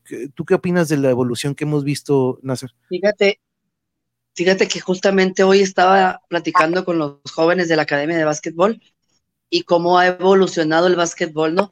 Ya todos piensan que tirar de afuera es el juego adecuado a y ya nadie se quiere colar, ya mucha gente, muchos jugadores han perdido las bases del juego, ya mucha gente, te digo, no sabe hacer el 1-2 y llegar a la canasta, o ya nadie provoca el foul, ya todos tiran de fuera, y ya muchas veces, bueno, lo dices de la NBA, pero la NBA nos pone a nosotros el ejemplo, y obviamente los jóvenes siguen esa trascendencia, ¿no? Ya no, como bien lo dices, ya no ya no se arman jugadas tanto para el poste y meter la bola adentro y hacer esas fintas y hacer lo que hacía el Patrick Ewing o el Akim Olajuwon. Se ha perdido mucho, mucho las jugadas dentro del área. Ya si puedes ver las finales, todos tiran de tres y es más, cuando van empatados o cuando van perdiendo por un punto, en vez de asegurar un foul y cuenta dentro de la canasta, optan por darle rotación y sacar la bola y tirar de tres. Yo me quedo, ¿cómo? Si vas perdiendo por uno, ah. ¿para qué tiras de tres, no? Pero bueno, esos tiradores de tres, David te puede poner el ejemplo porque él era el number one de tirador de tres. Entonces, este, pues sí, se, se ha perdido mucho las bases del básquetbol y el básquetbol ha evolucionado a, a que todo sea afuera del área. Y sí, eh, totalmente. Ahorita, eh, con razón, con razón el Bambi es de que, hey, no, sí, está bien. Pero, mira, tengo estas estadísticas aquí de, de, sobre todo esta, ¿no? Yo creo que lo, lo, refleja lo que nos tocó en aquel entonces y al, pues al Harden de hoy en día, como su, el mayor porcentaje de sus tiros vemos cómo es de afuera y pues lo que hacía Jordan en aquel entonces, el, lo esparcido que eran sus tiros, ¿no? Pero algo que, que, que ahorita, perdón, aquí estoy viendo, me pregunta que si todavía existen los Harlem Globetrotters, sí, todavía existen los Harlem Globetrotters, Frankie, este, pero qué curioso Otras esto. generaciones, pero sí. Pero sí, yo, fíjate, yo soy director técnico, yo en el fútbol, pero apasionado al deporte, pero yo también como técnico me desespera ver que de repente el reloj de 24 ya como que veo muchas jugadas que no se absorbe o no se, digamos, no se utiliza mucho el reloj de tiro para ejecutar una jugada táctica, ¿no? Veo mucho este tipo de, que no, mejor de tres y ya ahorita que estoy abierto, ¿no? En lo táctico, ustedes también, tú, tú has notado eso, Nasser, como que de repente, o no sé si yo he estado viendo juegos que lo hacen mucho, pero veo que el reloj de 24 ya no se exprime como antes, ¿no? Bueno, la verdad yo veo que el NBA digo la NBA porque es un ejemplo para nosotros, pero acuérdate que ya la NBA es como la estrella, ¿no? Bajas el rebote, se la va a hacer estrella y eres el que hace la jugada a su conveniencia. Si está abierto, tira de tres, si no lo están cubriendo, se cuela, pero no pierden ni que 7, 10 segundos en hacer una jugada, o uh -huh. muchas veces ni la jugada hacen porque ya juegan libre. Si te, si te fijas, juega libre, postes para adentro, corta, separan dos alas en, en, la parte de tres, y si te cuelas y se te cierran, nomás sacas el balón. Pero por lo regular yo veo que sí juegan libre. Ya cuando empiezan a hacer jugadas es cuando un juego está cerrado y cuando es en, en, en el último cuarto. Ando, ¿O no, David? Exacto. David sigue congelado. Un poquillo, un poquillo. ¿no? David. sí, congelado. Sí, no, no te, no, ahorita, ahorita se. Bueno, ahorita se... pero, pero a mí, para mí, los, los, los, los mejores juegos Sí, ¿Ahí me que pueden viví. escuchar? Sí, Sí, ya. sí, te escuchamos. Estás- tu video está trabado, pero tú sí te escuchas. güey. Es que de repente a veces entra. Parece como que estamos en el Museo de Cera, David. No te mueve, no, no, no te mueve la cara, pero sí hablas. Es la réplica del, del Bambi que está aquí en Tijuana, en el Museo de Eh, Oye, pero Oye. no sé ¿cuándo, cu- cuándo empieza tu, pasión por, por el básquet? ay, deja- Eh, ¿Tú tuviste alguna pasión por otro deporte aparte del básquet? Este, ¿Jugaste americano, fútbol o siempre el, el deporte ráfaga fue lo tuyo? No, la verdad, eh, bueno, yo empecé jugando el, el fútbol allá en el 86, cuando estaba la, toda la furia de México 86. Empecé jugando fútbol, muy poco, la verdad, eran puras cascaritas en la colonia. Y después, en el, en el 88, cuando estaba la Serie Mundial de los Dodgers, fue cuando yo me hice beisbo- beisbolista, cuando era el boom de los Dodgers, ¿no? El Jorge Hershiser, Kirk Gibson, aquel cuadrangular cuando estaba lastimado y que ganaron. Yes. Entonces, a mí me marcó mucho las épocas de los cambios de deporte conforme eran mis allegados, ¿no? Con lo que, con lo que yo me, me inclinaba a. Y, a- y, y, y después del 88, en el 90, mi primo David empieza a jugar básquet, empieza a jugar básquet y empieza a trascender. En el 90 da la casualidad de que yo cambio de escuela a una escuela secundaria técnica número uno en la ETI. Y cuando yo voy, el chico de playas se va a la zona del río con toda la gente de, de una escuela muy grande. Eh, entonces veo que son puros basquetbolistas y me empieza a llamar la atención el básquetbol en el 90. Pero desde el 89, a finales del 89, fue cuando David empieza a, resaltar dentro del básquetbol. Él jugaba también en playas de Tijuana y yo lo veía muy, muy dedicado, lo veía muy apasionado. Yo era un poquito más, más amiguero, mucho de fiestas y él como que siempre fue un poquito más dedicado. Siempre lo veía con su balón botando y se iba a la escuela. Vivíamos a cinco cuadras de nuestra escuela y él se iba botando el balón desde las 7 de la mañana, se iba botando a la escuela y se salía de la escuela, entrenaba y se regresaba botando el balón. Entonces fue algo que a mí me llamaba mucha atención, que yo decía, oye, pues, ¿por qué tanta pasión por lo que, por ese deporte, ¿no? Entonces ya fue cuando, cuando me empezó a llamar la atención, fue cuando Bambi entró ya a una escuela diferente a playas, ahí en Tijuana, y después trasciende a que el juego ya le empieza a quedar muy corto, tiene la oportunidad de irse a la escuela de Estados Unidos porque él es eh, ciudadano por parte de su papá. Y bueno, ahí es donde se le empiezan a dar las oportunidades a él, cuando su juego empieza a ser elevado porque ya él quería un poquito más y las oportunidades, como te digo, de las becas ya empezaban a llegarle ofertas. Entonces fue cuando yo dije, acá, hijo, mi primo está llegando a otro nivel. Mm, yo lo empecé a seguir mucho. Este, e, e, eran otras épocas, como te digo, yo siempre fui muy amiguero, fui muy fiestero y no fui tan dedicado como él, pero él fue el que me puso la pasión por, por el básquetbol y fue cuando yo empecé a seguirlo, fue cuando ya empezábamos a jugar, fue cuando eh, em, eh, él fue a empezar a ser ya seleccionado Tijuana, seleccionado de Baja California, seleccionado de, de, la selección de México, empezó, em, empezó el aire a Panamericanos, entonces todo eso a mí me empezó a llamar la atención y cuando tuvimos la oportunidad ya de, digo, tuvimos porque me hizo partícipe siempre en sus decisiones, fue cuando le ofrecí, le empezaron a ofrecer becas de Estados Unidos por todas partes, ¿no? Entonces fue una decisión familiar de que se quedara aquí cerca de nosotros, aunque no fueran otras universidades que llamaban más la atención. La verdad, sí, había, había muchas universidades que le habían ofrecido beca, pero el tenerlo aquí cerca en San Diego State, el ir a verlo jugar, el comparar dineros con precios, porque él también tuvo muchas oportunidades de irse profesional y le decían en, en dónde era David, en Israel, le decían, vente a jugar, no estudies, aquí vas a ganar mucho más dinero de lo que te van a dar en una universidad. Y fue cuando David me habla a mí y, hablamos con los papás de él, oye, pues vamos a poner una balanza, ¿qué es lo que le conviene, no?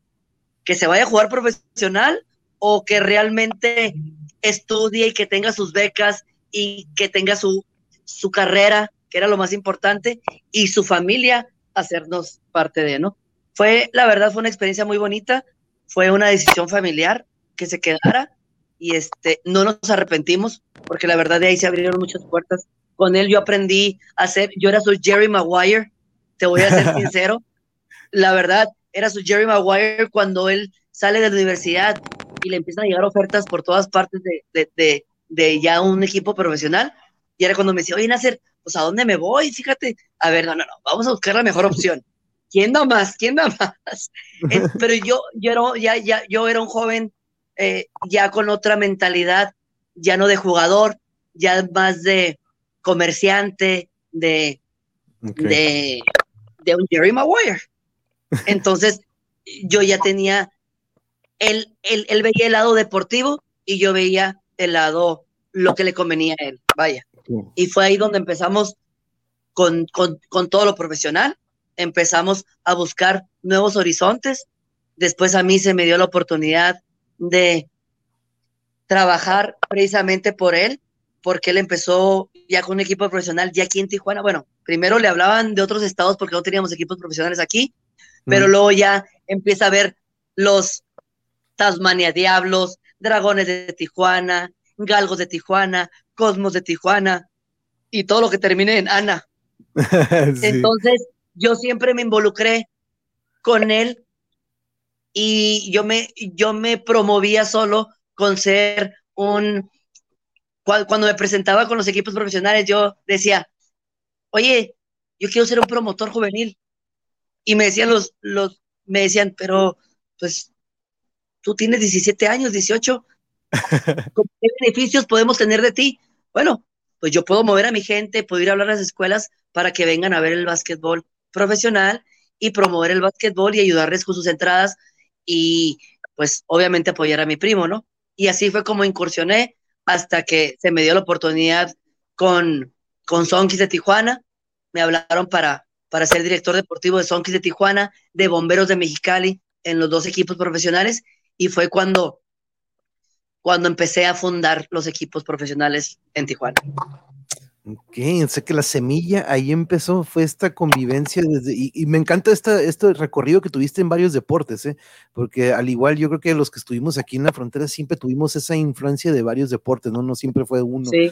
Pero, pero qué interesante el Bambi, tú nos platicaste en la otra ocasión cómo trabajabas y tu constancia y tu dedicación, dude, fue increíble aquella plática, aparte de lo que, lo que nos platicaste. La, verdad las convivencias con los Waltons, que aquí pues tengo esta foto que encontré, dije, no manches, qué increíble, este, pero todo eso que nos platicaste, la verdad que la dedicación, la constancia y la disciplina que tenías se notaba a una edad súper morros, güey. Yo lo, yo lo digo de cura, ¿no? En sexto traías a todos arrastrándose, pero como tú decías, Nasser, ya le quedaba chico para ese entonces lo que eran esas competencias. A los 12 años, David maduró como deportista. Entonces fue, fue, fue un ejemplo para muchos porque a los 12 años, 13, 14, 15, pues lo que nos interesa a nosotros es la fiesta, eh, las salidas, eh, la novia, y David se hizo a un lado de todo eso para seguir su caminito que estaba súper decidido en lo que iba a hacer. Y eso fue lo que le ayudó a hacer lo que hasta ahorita es. ¿Cómo? ¿Qué pasó? Que las mujeres sí me gustaban. Ah, bueno. Ah, gustaban. no, no, pero les hacías el fuchi. abrazabas más a la pelota. Yo andaba de metalero en ese entonces mientras el Bambi andaba tirando tiros libres, pero. Yo era el sonsacador, yo era el que siempre decía, oh David, vámonos para acá, fíjate que. Y siempre me, no, tengo juego. No, mañana me voy a a las 6 de la mañana y tengo que cruzar la línea y tengo que agarrar el trolley y me tengo que ir. Y yo decía, wow, este morro está bien encaminado a lo que quiere hacer. Eh, eh, Adelante, vamos. Esa etapa, esa etapa, esa etapa de mi carrera, pues fue difícil porque me, separé, me separé de mis amigos, o sea, de mi primo, o sea, obviamente lo veía seguido, pero ya, ya traía, ya elegí un ritmo de vida muy diferente, ¿no? Y, para mí eso fue difícil, ¿no? que es lo que mucha gente no sabe. O sea, en, realidad navegaba solo, aún todavía, ¿eh? pero navegaba solo por la vida, prácticamente tratando de, lograr mis, mis metas. Y este, y, y, sí, pero no, no, no, no fui de muchos amigos, fui de muchos conocidos. Y hasta la fecha, creo que me faltan dedos en, la mano para, para completar mis, mis, mis, mejores amigos. Este, Más bien te sobran. Te sobran dedos. Pues, no te faltan, te sobran. sobran dedos en la mano. Y este, pero sí, esa, esa recuerdo muy bien que, que a veces me dolía, ¿no? No poder estar con mis, con mis, con mis amigos, que no tenía un grupo de amigos, porque nunca fui de un grupo de amigos y hasta la fecha no, no pero marcó mucho. ya les platicaste, David, ya les platicaste, David, a qué edad tuviste carro y lo que tuviste que hacer para estar cruzando y yéndote sin licencia en aquel tiempo. ¿A qué edad manejabas, David, a Estados Unidos? Bueno, bueno, todo, todo empieza en playas, porque Nasser ya manejaba a los nueve años, nos traía en friega, a los diez años de nos traía yo, por todo. Oye, David, platícales que yo te hice una ID falsa para que pudieras manejar como 18 años cuando tenías 14. Fuertes confesiones. yo era el vago, yo era el vago. Para esto ya habíamos tenido Uf, a los seis años, siete. Este, y el Nasser manejaba por dos tallas. Y entonces, pues yo dije, pues si se puede manejar a los 10 años, ¿cómo no se puede manejar a los 12 y a los... Entonces cuando llego a los 14 años, yo ya sabía, yo ya sabía manejar. Ya manejaba. Yo te enseñé a manejar, platicas que te enseñé a manejar a los 10. Sí, por eso. O sea, fue el que me enseñó a manejar. Y entonces a los 14 años yo ya estaba cansado de irme en trolley y camión a la escuela y aparte la escuela quedaba bien lejos. Entonces convencí a mi mamá y a mi papá que me compraron un carrito y, este, y sacamos una licencia falsa. Yo tenía 14 años y me iba, me iba, iba a la línea cruzaba la línea y me iba en el freeway hasta llegar hasta, hasta casi SeaWorld, hasta, hasta USD. Y me iba en el primer carril del freeway. no me cambiaba de carriles, me iba derechito en, el primer, en un carril. 14 años. ¿Tú crees que ahorita un niño de 14 años va a manejar o va a cruzar la línea manejando? Y no en el freeway. No, no, Hell no. No, no, no, no, no. No, qué loco, ¿eh? todos mis amigos esperando los 16 años para que tuvieran su permiso para, manejar con sus papás en el carro. Y yo tenía 14 años y ya llegaba en carro. No, eh, no, pues, eh, como dice aquí Cabosfera, llegó la hora de las confesiones. Dice, yeah, el confesional. Oye, pero eh, ahora platíquenos de, del ahora, porque el otro día estaba viendo, Bambi, pusiste un video de coyotes. O platícanos el proyecto en el que, porque la última vez que nos dejaste estabas entrenando en este, pues como una escuela de formación para niños, ¿no? Pero platícanos qué es, qué, es lo que se viene eh, eh, a futuro para el Bambi. Bueno, lo de coyotes empieza hace dos años, ¿no? Eh, me, se comunican conmigo unas personas que quieren empezar un equipo profesional en la, en la CIVAPAC eh, hace año y medio.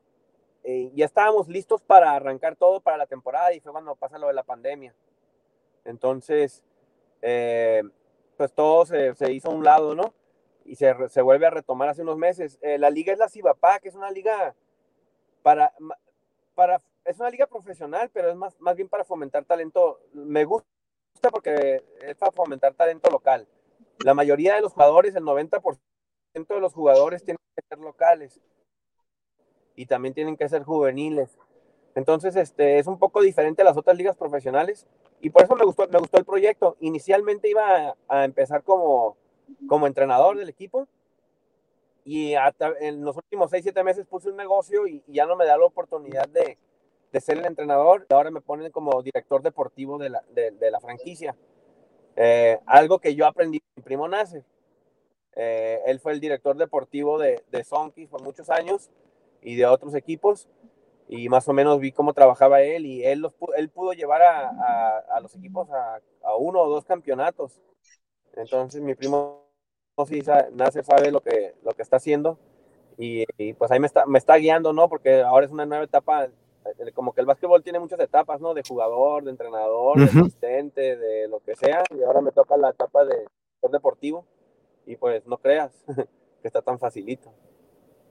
No, ahora platícanos eh, sobre esto, Nasser, porque fíjate, a mí me toca la suerte en algún momento de que pues, no habían maestros en aquel entonces cuando Cholos decide abrir su escuela de directores técnicos y me toca que Nacho Paloy, director deportivo de Cholos, es el que nos da las clases. Y pues es, es, una chamba de repente cuando veíamos, dices, no manches, este no es cualquier jale el del director deportivo de un equipo. Platícanos cómo, cómo, cómo empieza este proceso cuando ahorita nos platicabas, cómo dices, oye, yo creo que este lado del básquetbol yo lo podría manejar, pero cuando emprendes tú y dices, ¿sabes qué? Vamos a empezar a fundar o vamos a empezar a crear algo. Platícanos sobre este proceso que tuviste. Bueno, como, como te comenté anteriormente, siempre estuve involucrado con los equipos profesionales de Tijuana, de alguna otra manera como promotor, como, como alentador, como Jerry Maguire de mi primo en donde jugaba en los equipos profesionales. Eh, yo, yo les pedía, no les pedía trabajo, simplemente les pedía ayudarlos a generar eh, publicidad, a generar entradas, a generar dinero. Siempre lo hice por amor al arte, ¿no? En, en su momento cuando yo era estudiante. Después cuando ya se me da la oportunidad de ser el, director deportivo de un equipo. Primero fui presidente de Sonkis, después me gustó más el, me gustó más la dirección deportiva porque yo veía, yo veía en otros, en, otros, este, en otros equipos cómo se perdía la esencia de la identidad del básquetbol de nuestra localidad. Entonces, conforme vi a todos los equipos crecer, en algún momento dije, cuando se me dé la oportunidad, voy a hacer que un equipo sea súper local, no importa que pierda, pero que la gente se enamore de sus jugadores y darle seguimiento. La primera temporada de Sonkis, te voy a decir, fue, fue muy dura porque fue como experiencia, obviamente, pero puse ahí toda, todo, todo mi aprendizaje. Fue una temporada muy interesante, una temporada muy interesante fue lo que, lo que fue, en todos los aspectos. La primerita, la primera que tuvieron. La primera temporada, te voy a ser sincero, yo quería experimentar lo que nunca había pasado con un equipo profesional. ¿Y qué era eso? El tener un equipo completamente casi local. Eh, anteriormente en Cibacopa, algo que me llamó mucho la atención y que, y que quise trabajarlo, era, el eslogan era apoyar el talento local, ¿no? O descubrir el talento local. Cosa que yo dije, ah, perfecto, para eso soy bueno, porque ya tenía yo devisado a todos los jugadores jóvenes que se iban en busca de algo y que no se quedaban aquí porque no tenían un seguimiento o porque no se les daba la oportunidad. Eh, entonces fue cuando, cuando vi que el, varias universidades nacionales de las mejores en, en México se llevaban a los baja californianos a participar en, sus eventos, que les daban becas. Entonces dije, a ver, a ver, a ver, ¿qué puedo hacer yo para que no se me vayan y conformar un equipo local? Bueno, voy a hacer un convenio con la mejor universidad de Baja California, les voy a dar beca, los voy a jalar al equipo profesional y voy a conformar un equipo lo más que se pueda local. Hasta el coach lo puse local, porque yo yo soy súper en contra de lo, de lo malinchista. Si yo tengo aquí de dónde cortar tela, ¿para qué voy a andar buscando otra parte, no? Y entonces el primer año fue así. Dije, voy, voy a experimentar, no importa lo que pase, porque para eso está aprender y ver qué es lo que me sirve, qué es lo que no me sirve. Y conformé un equipo de pura gente local, con dos americanos y un entrenador de Tijuana. Entonces, creo que de ahí partí eh, después me di cuenta eh, cómo trabajaba la gente local, quién sí daba el ancho, quién, quién se restringía, quién, quién pedía más, quién daba menos de lo que de lo que uno le ofrecía. Entonces ya empezaron a hacer las modificaciones al siguiente año. Yo siempre hice un proyecto a cinco años y no es por, por presunción, pero da la casualidad que en el quinto año quedamos campeones. Y alguna vez, un, eh, alguna vez un entrevistador, cuando me hizo la primera entrevista del equipo profesional, que dije eso, yo tengo un proyecto a 15 años y en 5 años pienso yo que puedo ser campeón. Cuando fuimos campeones, él mismo me entrevistó en la final y me dijo, tengo una entrevista tuya que me dijiste que en 5 años este equipo iba a ser campeón. Y y a base de esfuerzos, estirones y de muchas cosas que dejamos, porque dejamos cinco años de salir, de convivir, de estar con la familia, de muchos eventos por invertir todo en un equipo, eh, invertir tiempo, dinero, invertir todo lo que fuera por llegar a ser campeón. Y fue una satisfacción tan grande el, el ser campeón, el, ser bicampeón, tricampeón, que llega el momento que dices, ¿qué más puedo hacer? Ya, nada que demostrar, se logra tus objetivos y viene después la otra cara de la moneda.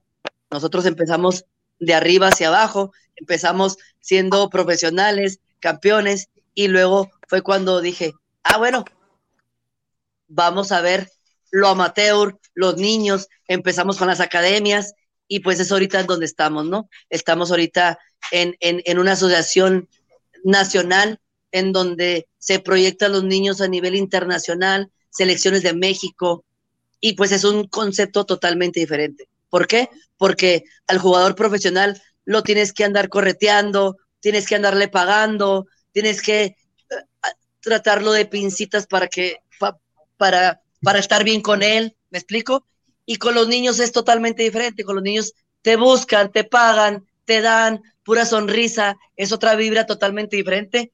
Y bueno, creo que a final de cuentas, todo lo que te da el básquetbol, llega un momento que dices, a ver, vamos a regresarle de todo lo que me he dado, vamos a regresarle un poco o mucho de lo que, de lo que hemos recibido, ¿no? Y creo que David y yo hemos estado muchas veces dando clínicas, eh, conviviendo con niños, talleres, y la verdad es algo muy gratificante ver esas elecciones que presentas tú. Obviamente no es un trabajo de uno solo, ¿eh? Tenemos nuestros delegados que hacemos los eventos, los entrenadores, los motivadores, que es un conjunto de equipo que llegas a proyectar para que estos jóvenes estén en el escenario indicado para que puedan ellos trascender y demostrarle a todo México quiénes son y a dónde pueden llegar.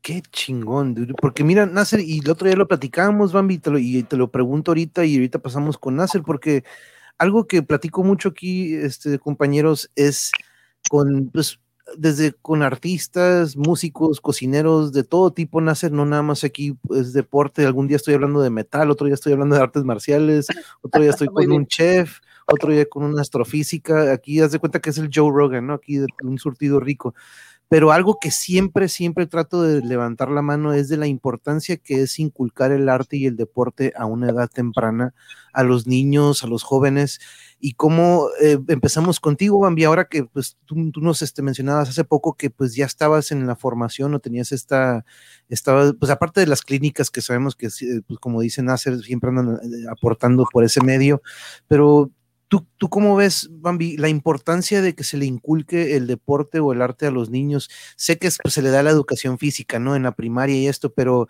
eh, ¿tú crees que qué tan importante o qué tan, tanto puede cambiar a un joven o a un niño el que se le eduque de esta manera, ¿no? Porque tú sabes la disciplina y la constancia que tú desarrollaste pues es, eh, por medio del deporte siempre la encontramos, ¿no? Entonces, ¿cómo, ¿cómo, lo has visto con los chamacos que te han tocado, chamacos y chamacas, ¿no? Obvio.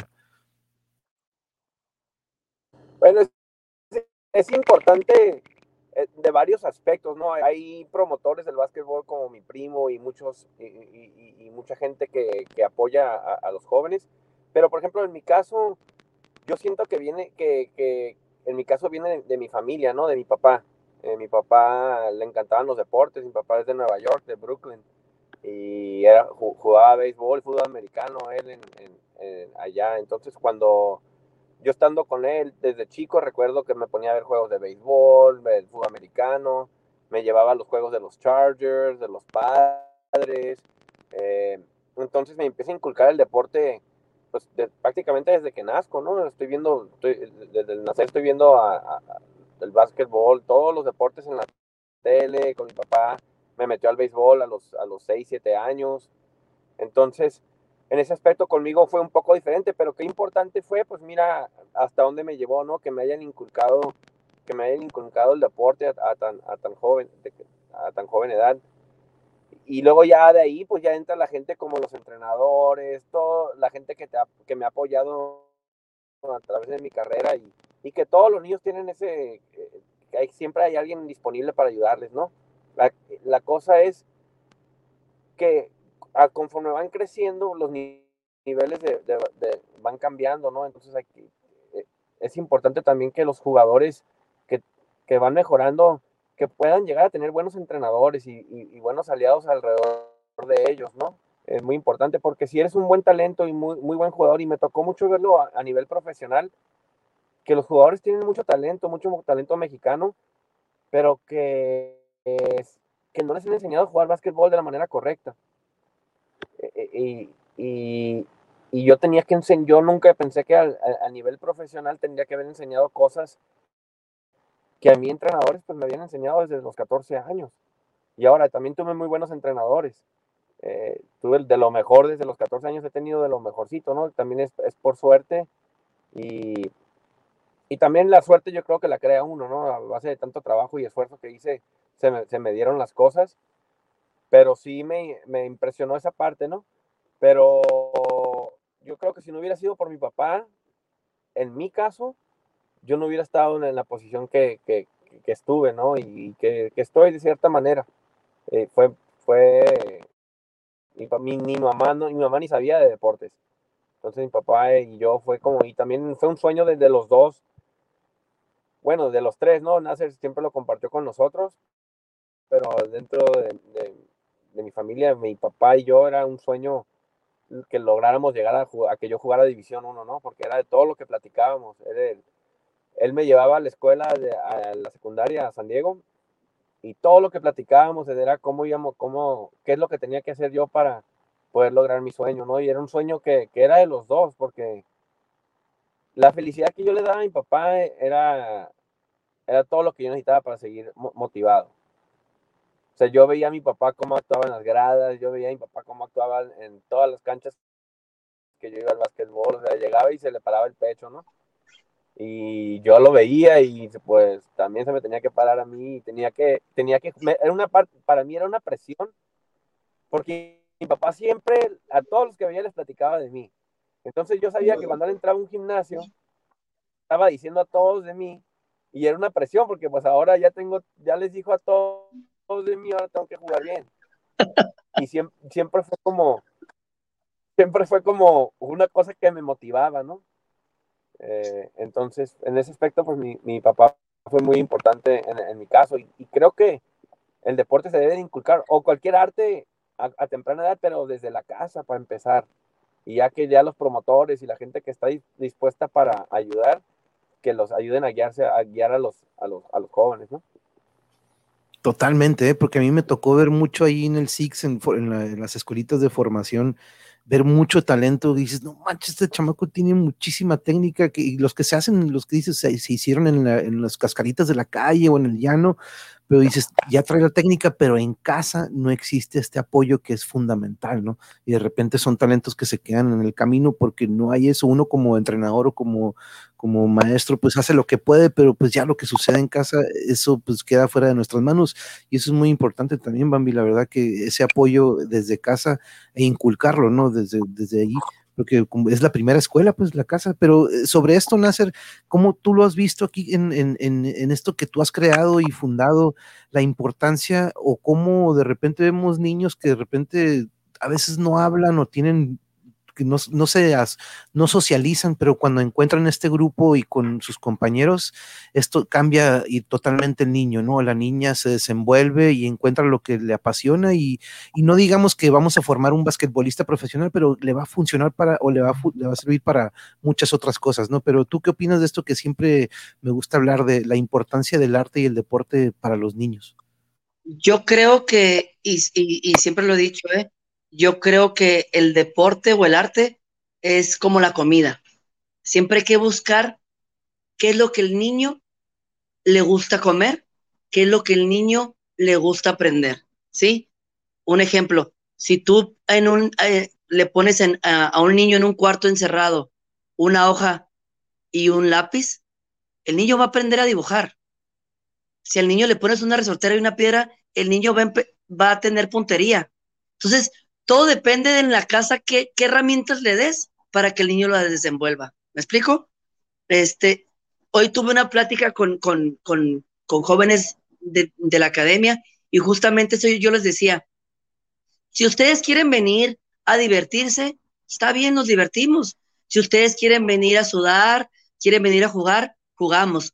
Pero si realmente quieren venir a aprender y si realmente ustedes tienen un hobby que va a ser su pasión en un futuro, entonces ustedes tienen que llegar a su casa y si vienen aquí a entrenar dos días a la semana por una hora y media, pero si llegas a tu casa y das un extra, 45 minutos, 10 minutos, 30 minutos más botando el balón, vas a ser mejor 30 minutos más que la gente que está aquí. Entonces, tus límites los pones tú. ¿Qué es lo que yo te decía cuando David en tercero de primaria, hazme el favor que un niño en tercero de primaria caminaba de 5 a 7 cuadras botando el balón por medio de las piernas o por atrás, de irse de las 7 de la mañana a su escuela y de regreso, ¿tú quién crees que iba a ser mejor? ¿El resto de su equipo que entrenaba una hora y media después de salir de la escuela o el niño que, que aparte de todo daba ese extra? Pues obviamente va a ser eso. Entonces, sí, estoy muy de acuerdo en que su papá, mi tío Joel, fue una persona muy motivador. En ciertos momentos presión, obviamente, como lo dice, pero si no tienes una persona que atrás de ti esté empujándote a ser mejor, pues obviamente a lo mejor esa pasión no se le hubiera acelerado. ¿Me explico? Entonces, sí tiene mucho que ver los papás en muchas situaciones, pero en otras muchas situaciones no. Hay muchos niños que sus papás no les dan el apoyo, que no están detrás de ellos, pero que en cuanto los pones en un escenario, cual sea que sea, sacan el FUA y se desenvuelven al, por mayor, ¿me explico?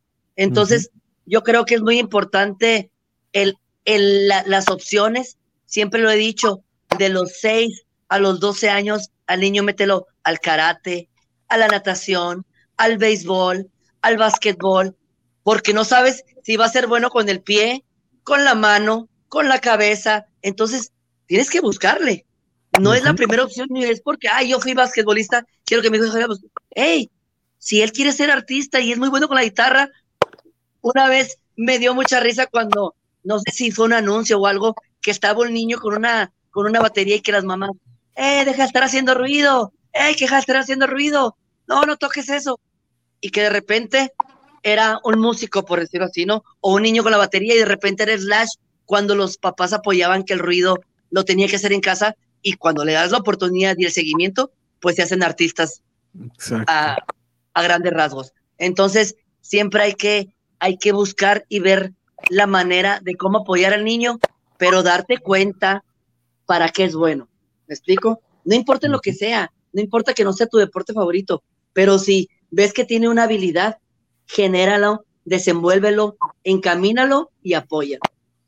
Totalmente, totalmente, porque sí, e, exactamente como bien lo dices, me, me, eh, me tocó ver mucho este tipo de, de, de, los dos lados, ¿no? De repente del, del papá que no pudo ser el futbolista y de repente está el niño que papá no me gusta, pero ándale, dijo, ándale, ándale, ándale, y de repente hay demasiado apoyo y dices, no, eh, probablemente tenemos que encaminarlo a otro deporte, o al revés, el de que tiene un gran talento, un gran entusiasmo, pero el papá es de que eh, no, eso nunca te va a dar eh, X, Y, ¿no? Este, de repente, no falta, ¿no? Pues este, y es de repente difícil ver cómo estos talentos de repente dices, oh, este, pues uno, uno, a mí me tocó, ¿no? De que ándale, ahí te va, ahí están 200 pesos, pero ve, porque pues lo llamaron a fuerzas básicas, ¿te imaginas de que no, no pude ir porque no tenía para el camión? No, güey, ten, este, ve, pero este, y eventualmente, pues, no, este, no, no se dan, ¿no? Por ciertas situaciones que, como dices, este, son, son, son, vienen desde casa, pero Ahora, ahorita que está, eh, ahorita estaba mostrando estas imágenes, Nasser, de, de Ademeva,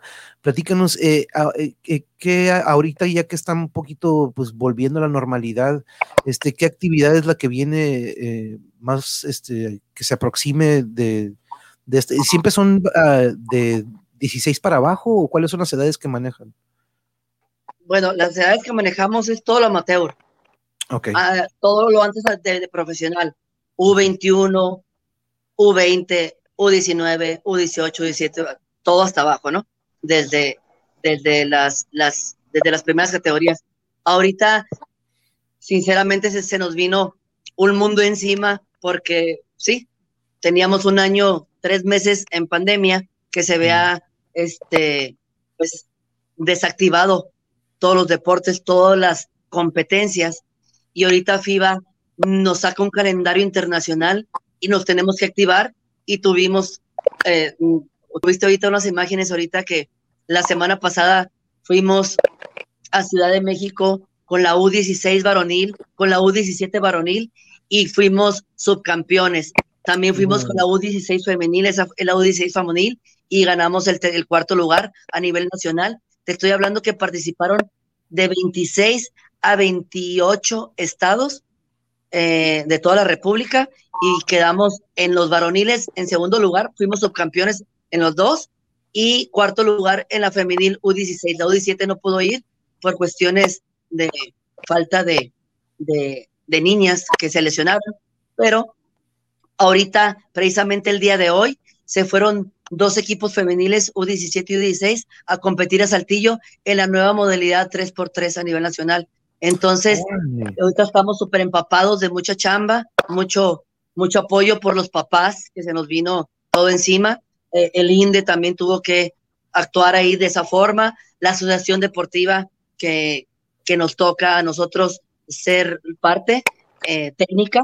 Y este, y bueno, vienen más eventos.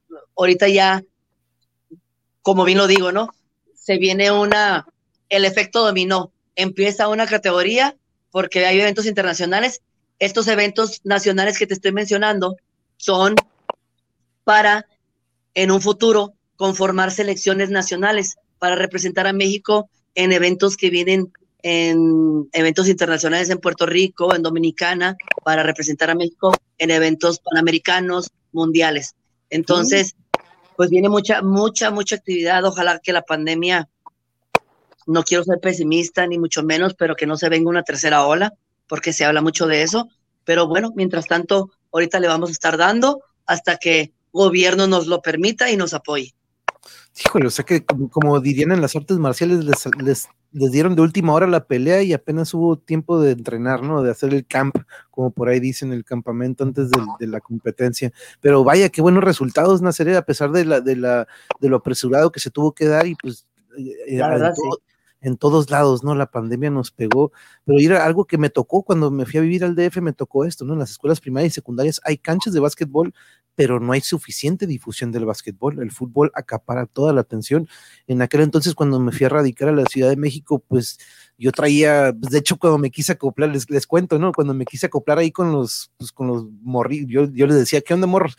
Este, ¿a quién le vas? ¿A quién le vas? Pues, pues, te imaginas, llego en el 89 al de, acá en el 89 que había de fútbol, si acaso el Inter de Tijuana, creo que apenas, o lo, pero pues si acaso haya escuchado yo hablar de una América, ¿no? Entonces, este, se me ocurre decir América, y, si, empiezan como que a ponerse como que, ah, sí, cabrón, así como que dije, eh, pues, pregúntame de los Chargers, pregúntame de los padres, pregúntenme y dicen, ah, pues aquí somos puros Pumas, ¿no? Entonces ya de ahí nace mi, mi amor a, los Pumas, pero pues yo llegué así de que, pues no, güey, acá en, acá en Tijuana no tenemos, y me tocó ver esos bien cabrón, ¿no? Muchas canchas de básquetbol, pero nadie jugando en las canchas, las canchas de, de fútbol, pues, pues, ahí está la reta, ¿no? Alrededor de eso, pero y sí, se veía de repente alguien jugando, pero no se inculcaba mucho eso en el, en el centro o en el sur del país, ¿no? Pero de todas maneras, poco a poco ya va, yo creo que ya va creciendo más, ¿no? Y este, lo, bueno que la baja siempre, siempre tenemos mucho talento, ¿no? Eso, eso sí es lo que, eh, vaya que siempre hemos exportado siempre mucho de acá, ¿no? Este, y aquí tenemos un ejemplo. Sí, gracias, gracias a nuestro vecino país que tenemos el mejor ejemplo de los mejores deportes. Creo que eso nos ha ayudado mucho a trascender dentro de, y, y la verdad tenemos muy buenos promotores, tenemos muy buenos entrenadores, tenemos mucha gente muy comprometida a siempre poner el alto, el, en, en, en alto la, la bandera de, Baja California. Mm, no, pues es que sí. Entonces tú, Bambi, director deportivo, ¿cuándo inicia la temporada de, de, de la, de ustedes? Cibapac. De la Cibapac.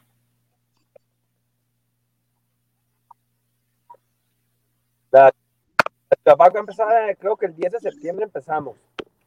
Eh, ya hicimos los primeros tryouts el fin de semana pasado cogiendo el talento local. Y de lo que estaban hablando, del talento local, es lo que me emociona a mí de este equipo, ¿no?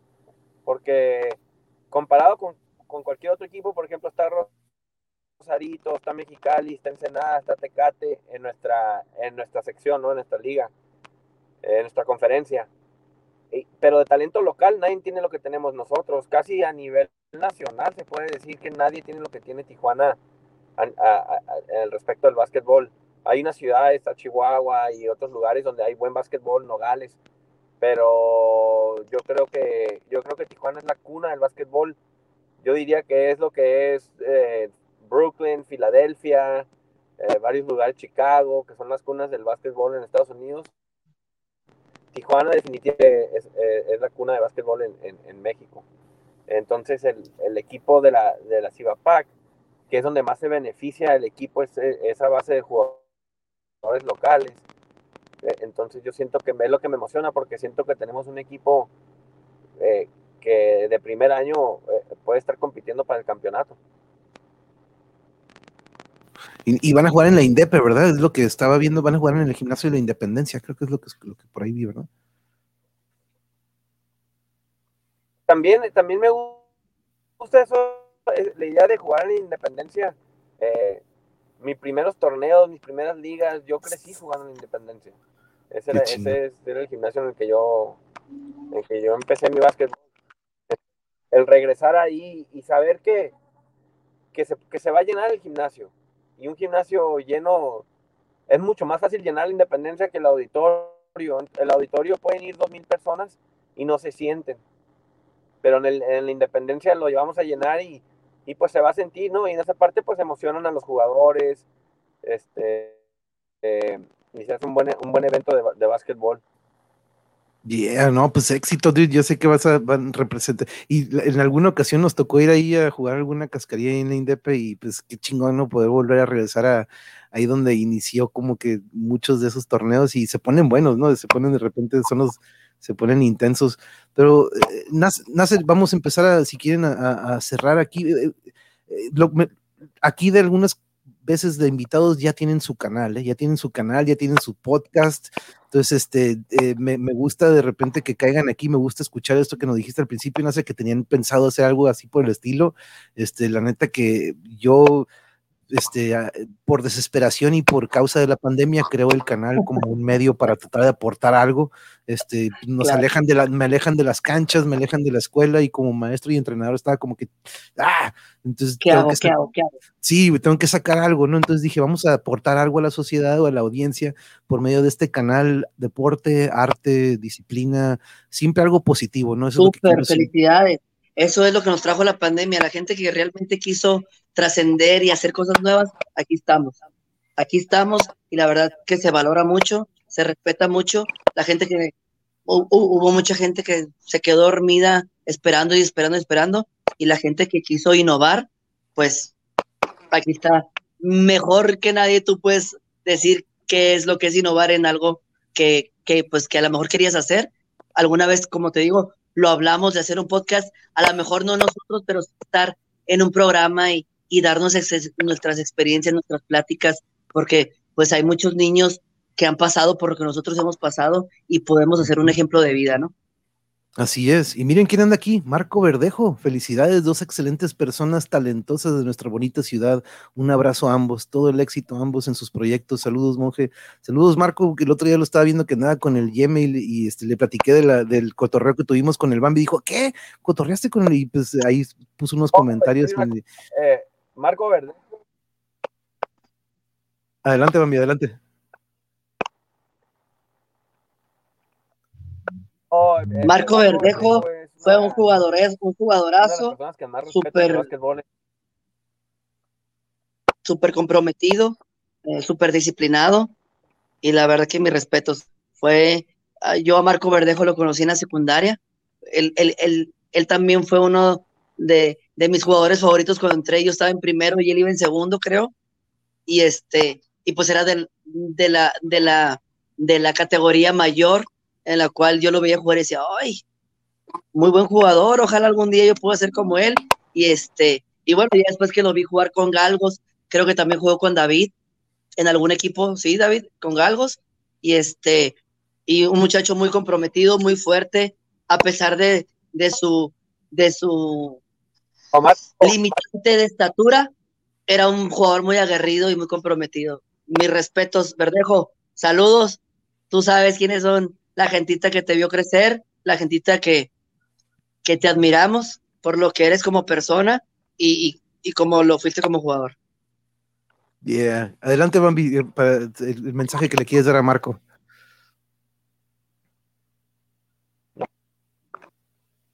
Yo a Marco le, le mando un fuerte abrazo. Eh, le puedo decir muchas cosas como basquetbolista, pero, pero como persona, eh, es de las personas que más respeto en, en, ya sea el básquetbol o fuera del básquetbol. La calidad de persona de Marco es, es, única y yo le mando un fuerte abrazo, Marco.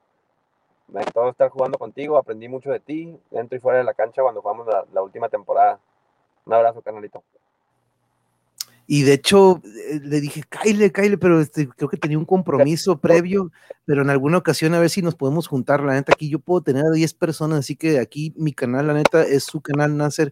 Eso es algo que quería llegar aquí. Y al igual, Marco, también, ya, ya que nos comunicamos y dijimos, hey, a ver si un día le cae, este, su, su horario está muy ajetreado y pues la chama es la chama, ¿no? Entonces, este, este, estaba difícil hoy, pero en, un, en, un, en alguna ocasión nos ponemos en contacto con tiempo y nos echamos un cotorreo entre todos, ¿no? Porque pues eso es lo que, aparte, es otra cosa que digo, el canal lo hice para sacar cosas que yo traía en la mente, pero este tipo de pláticas son algo que se han, este, como que han florecido, ¿no? Esto, la que tuve con el Bambi, de repente el Bambi me dice, pues vamos con el primo, entonces aquí de repente vamos con el Marco, entonces así, así se van floreciendo y se van dando más, este, oportunidades de platicar, por eso nunca es la primera y última en hacer esto, este, mi canal cuando, cuando tengan algo que gusten avisar, pasen, pásenme el dato y aquí le damos difusión, Nasser. Entonces, este, pero vamos cerrando. Nasser, ¿qué te pareció la plática? Este, ¿qué te pareció aquí el, formato en el que manejamos? Pues la, verdad lo siento como una plática entre amigos.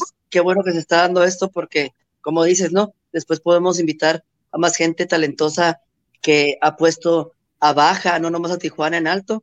Entonces cuenta con ello. Me gusta mucho la forma en que, en que desenvuelves tu programa y pues estar con mi primo en el mismo escenario es algo que, que, que siempre lo hemos hecho y que ni la primera ni la última vez nos sentimos en casa. Hay que ponerle un nombre a que cada 15 días con así como que pues, hablando de básquet. Podría ser, cuenta con ellos. Pero no, Bambi, te toca, te toca dar el, cierre. ¿Qué te pareció este? Pues tú ya estuviste en uno, pero pues no manches, este, ya, es como... ya sabes que cuenta Bonke, yo siempre encantado, ya sabes que cuando me, me, invitas en el momento, eh, qué bueno, qué bueno que estás haciendo esto, estoy muy contento, muy contento por ti, ¿no? Que estás realizando uno de tus sueños, uno de tus, de tus metas, y yo creo que eso se trata la vida, ¿no? De que tener metas y, ir sobre ellas. Muchas gracias, gracias a, gracias a mi primo, que me encanta compartir todo lo que tenga que ver con el básquet, con el básquetbol, en, en, nuestras vidas, más en esto, ¿no? Porque es nuestra pasión y fue, fue algo que él y yo hemos creado desde, desde chicos, ¿no? Eh, yo creo que ninguno de los dos nos hubiéramos imaginado estar donde estamos, pero sin, ni uno ni el otro no hubiéramos estado donde estamos. Eh, qué buena foto, qué buen corte de pelo, eh, casi igual. Encantado de estar con mi primo siempre. Y ya no platiques más de esa historia, David. Ya no. De, ese viaje. Ahí la dejamos. Esto es atrás de cámara. Hasta me andaba cayendo porque me asustaste. No, pero gracias. Así está bien. Ahí la dejamos. no, Bambi, la neta que te agradezco mucho. Fue poco lo, lo que convivimos en la primaria, pero la, neta yo creo que hemos convivido más. No, hemos convivido más aquí en el canal que lo que hicimos en la, en la sécula, en la primaria, la neta, está en psycho, pero sí, este, y lo que viene, ¿no? Esto es la, la, segunda de muchas. Nasser, la neta, que muchas gracias, fue un gusto, un gustazo. Este, aquí mi canal, lo que gustes, de repente, como te digo, si viene un torneo o algo, aquí tienes, es poca la audiencia, pero pues podemos pasar la voz, este, cualquiera que, que, que, que le podamos apoyar aquí, y más cuando es apoyando a, los jóvenes, ¿no? Entonces eso me encanta aquí. Okay si gustas, si gustas, la próxima semana te invito.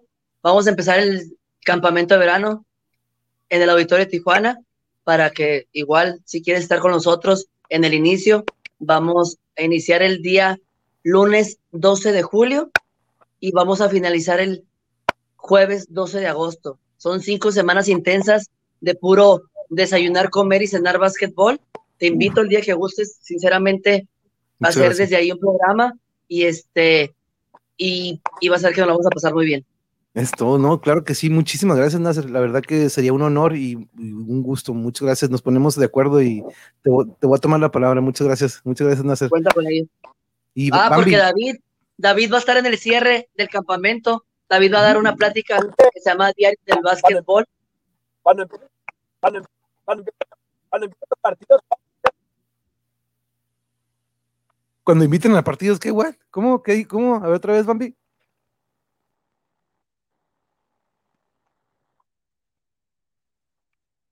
No sé yo, Bambi. Cuando empiecen los partidos de, los Coyotes, te voy a dar de asistente. Ah, cabaraja. Espera, si ese pelón, ¿qué onda? ¿Qué está haciendo? no, pero thank you, dude. muchas gracias, dude. Este, la verdad que eh, lo que aportan, tienen, tienen, mucho más que aportar ustedes dos. Este, entonces aquí espero tenerlos pronto. Pero la verdad les agradezco el tiempo que nos prestaron aquí, la audiencia, a todos ustedes que estuvieron aquí en la audiencia. Aquí también dice, mil gracias por su tiempo y excelente vibra, licenciado Millanes y Bambi. Qué increíble que están regresando mucho de lo que la vida les ha dado. Súper inspirador palabras de mi otra mitad y de mi, Gracias, Yuri. La verdad que sí, la verdad que sí, es algo, lo mínimo que podemos hacer por todo lo que se nos ha brindado a nosotros, lo mínimo que podemos hacer por los jóvenes, por nuestra ciudad y por nuestro estado. La verdad que sí, dude, se la mega rifan y eso es lo que tenemos que hacer, compartir y dar lo que, lo que se nos dio en algún momento para que así vaya pasando. Pero les agradezco, Bambi, estamos en contacto. Nasser, un abrazo y un gustazo y cualquier cosa, estamos a la orden. Que tengan bonita noche y nos estamos viendo. Laters, lates. Yay.